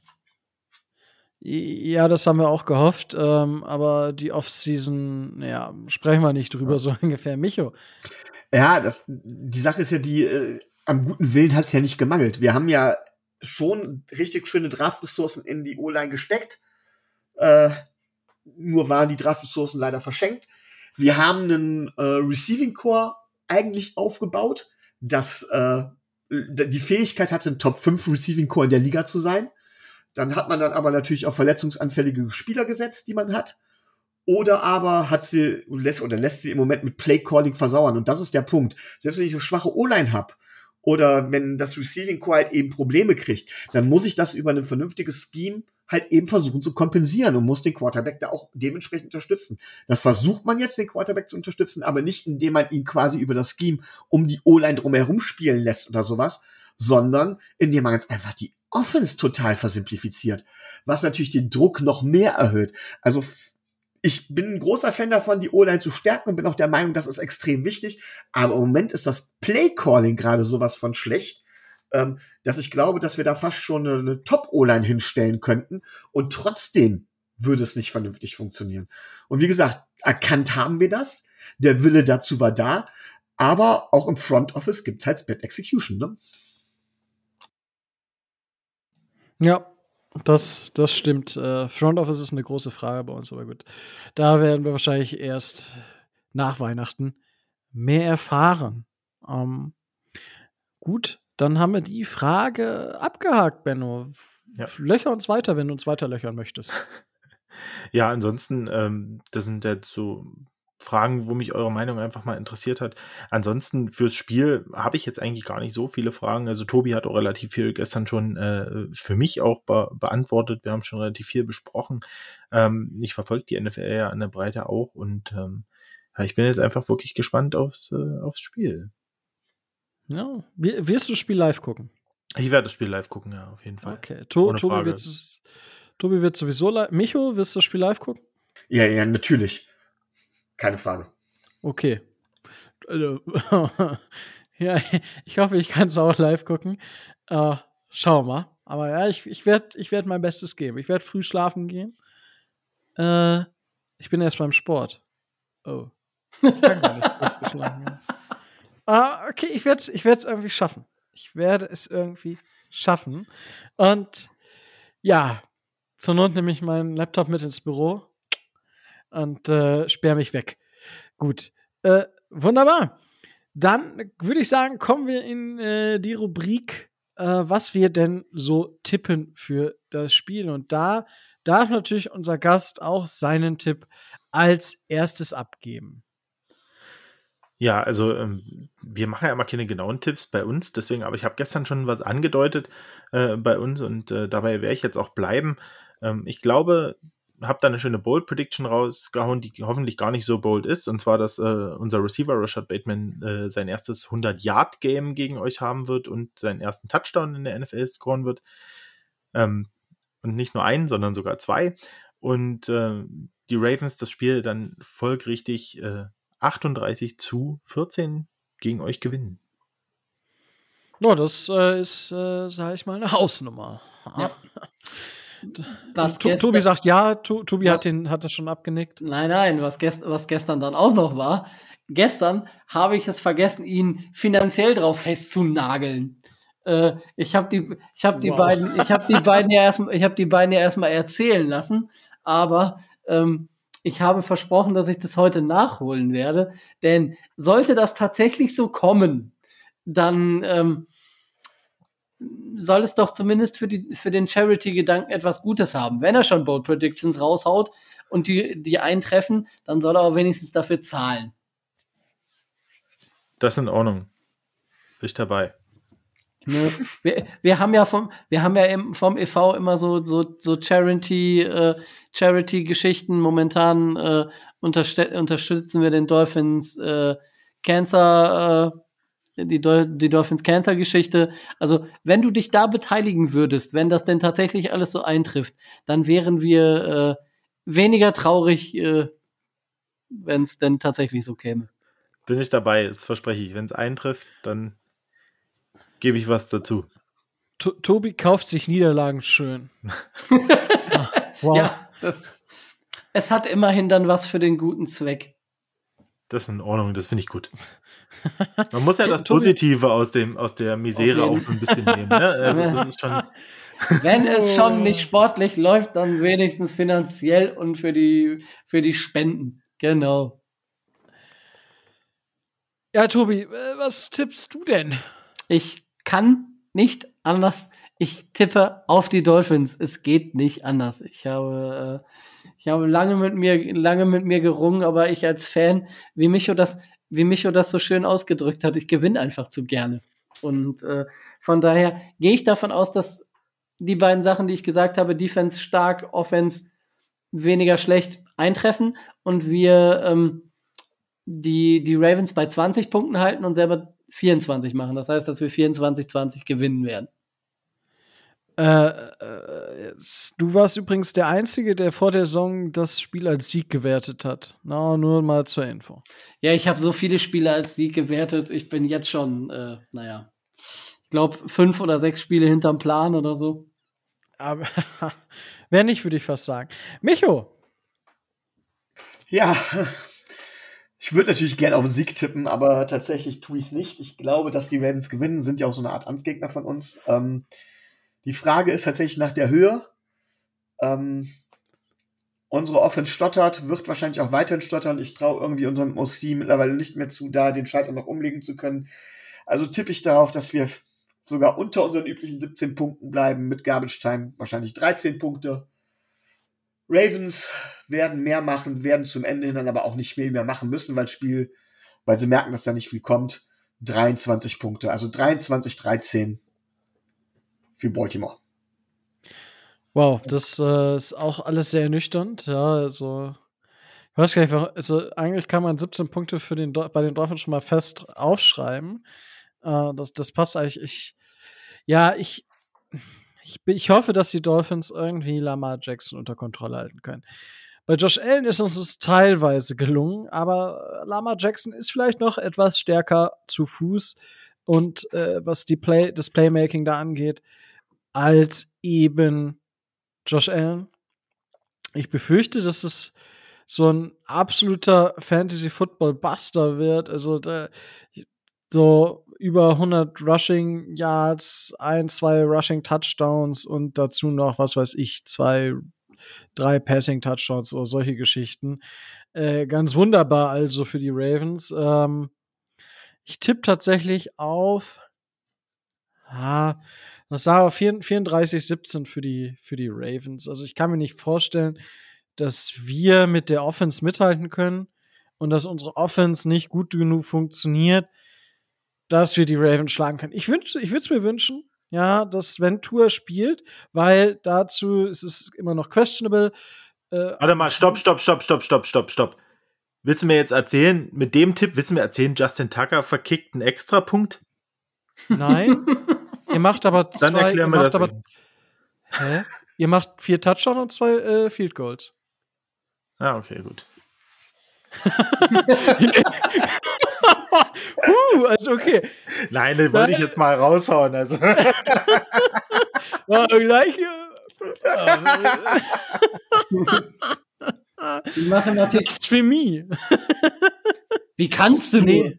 Nein, ja, das geht ja gar nicht hin, weil er hat ja vorher gesagt, dass Lamar Jackson äh, zwei Rushing Touchdowns und zwei, drei, zwei bis drei äh, Passing Touchdowns macht und bei drei Passing Touchdowns wäre es dann ja, quasi der verkickte Extrapunkt. Aber, aber vielleicht macht er dann einen, einen Rushing Touchdown. Also ja, nee, ich, ich tatsächlich, äh, ja, ja ähm, glaube ich, dass das eindeutig werden kann. Ich, ich würde es mir wünschen, dass es anders wird.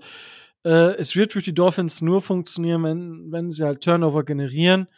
Und dementsprechend schauen wir mal.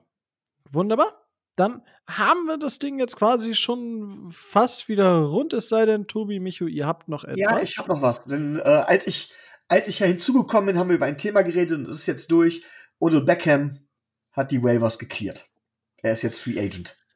Ja, also können wir ihn dann endlich sein für 20 Millionen im Jahr. 537.000 äh, Dollar wäre das Minimum, wofür er unterschreiben dürfte. Veterans Minimum. Dafür und, unterschreibe ich auch. Und ähm, laut Quellen, da kommen jetzt wieder die großartigen Quellen, ähm, ist schon relativ sicher, dass er in Green Bay landet, obwohl die Seahawks ihm mehr Geld geboten hätten. Angeblich. Ja, das ist natürlich bitter, weil die äh, Seahawks hätten ihn noch einfach vom Waiver claimen können. Das hätten sie hm. tun können, aber ähm, dann hätten sie ja 7, irgendwas Millionen bezahlen müssen. Ähm, da wollte sich anscheinend keiner rantrauen, um den Vertrag zu nehmen. Sie hätten, na egal, lassen wir das. Ja, sie äh, hätten. Das hätten wir auch. Ja. Ich bin nur froh, ja, dass er nicht, äh, wahrscheinlich nicht bei uns landet. Die Seahawks hätten das Geld gehabt. Im Cap Space noch, um ihn zu signen. Das meine ich damit. Wir hätten das Geld nicht gehabt. Ja, du als Westentaschen äh, General Manager weißt aber, dass der General Manager eines NFL-Teams immer ein bisschen Geld übrig behalten muss für In-Season-Moves, die jetzt noch kommen, dass man sich vor der, äh, vor der, ähm, vor den Playoffs nochmal vielleicht verstärken kann und so weiter und so weiter. Das allein auf ähm, OBJ zu setzen, war ihnen wahrscheinlich zu riskant. Äh, ist, ist fair, aber wie gesagt, also ich an deren Stelle hätte es trotzdem einfach gemacht. Aber gut, äh, das sei da hingestellt. Aber haben, haben wir sonst noch was? Ich glaube fast nicht. Ähm, dann möchte ich noch mal ganz großes Dankeschön äh, sagen, Benno, dass du die Zeit genommen hast, hier äh, als Gast Rede und Antwort zu stehen. Äh, danke dafür. Ja, gerne. Äh, war eine schöne Runde, hat äh, Spaß gemacht, war auch äh, unglaublich informativ. Ist ja doch schön, wenn man sich doch mal auch mit anderen Teams in der NFL ein bisschen genauer beschäftigen kann, gerade durchs Podcasten. Das ist echt immer ganz cool. Und ähm, ja, gerne wieder, wenn es mal so passt. Und ja, ansonsten wünsche ich allen ein schönes Spiel. Und äh, falls noch irgendjemand äh, ja, ein sympathisches Team im Norden sucht, dem man ab und zu mal die Daumen drückt und äh, sich da vielleicht doch mal ein bisschen interessiert, der kann gern immer äh, einschalten bei Talk Like a Raven. Wir sind überall zu finden auf allen Podcast-Plattformen und freuen uns mal über eifrige Hörer. So nämlich. Ja, also ihr habt es gehört, einfach bei Talk äh, Like a Raven mal reinhören. Tobi war da zu Gast. Das heißt, ihr könnt euch jetzt quasi wieder auf über dreieinhalb Stunden Content freuen. Also es ist halt unglaublich, was aktuell inzwischen so los ist, wie viele Stunden Content man vor einem NFL-Spiel auf Deutsch konsumieren kann. Es ist unglaublich cool. Ähm, ja, hört da rein, lasst auf jeden Fall ein Like da bei denen auf Facebook, auf Twitter, auf Spotify, auf allen anderen möglichen äh, Podcast-Plattformen. Links findet ihr in den Show Notes. Da habe ich sie schon hinterlegt. Und ja, dann würde ich sagen, ähm, es hat mir wieder unheimlich viel Spaß gemacht, das Ganze hier mit euch äh, bestreiten zu dürfen. Und ihr da draußen, wenn ihr uns supporten wollt, dann könnt ihr das wie immer, ihr kennt das Spiel ja auf zwei verschiedene Arten tun, aber könnt ihr uns äh, finanziell über Patreon unterstützen. Das geht schon ab zwei Euro 50 im Monat. Oder ein halber großer Cappuccino oder eben ein kleiner ganzer Cappuccino. Aber für einen ganzen Monat, der Cappuccino hält in der Regel nicht den ganzen Monat durch. Ähm, selten auch länger als eine halbe Stunde.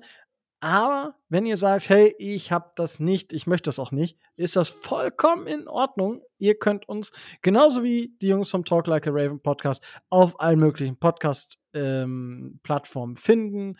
Lasst ein Like da. Ihr könnt auf Apple Podcast auch äh, Reviews hinterlassen. Dafür freuen wir uns auch immer so sehr drüber. Und auf YouTube gibt es immer noch die Möglichkeit, Daumen hoch und Kommentare hinterlassen und auch da kümmern wir uns um die Kommentare, wie ihr in dieser Folge wieder gehört habt. Und damit bleibt mir jetzt auch nichts anderes mehr zu sagen als stay tuned and fins up!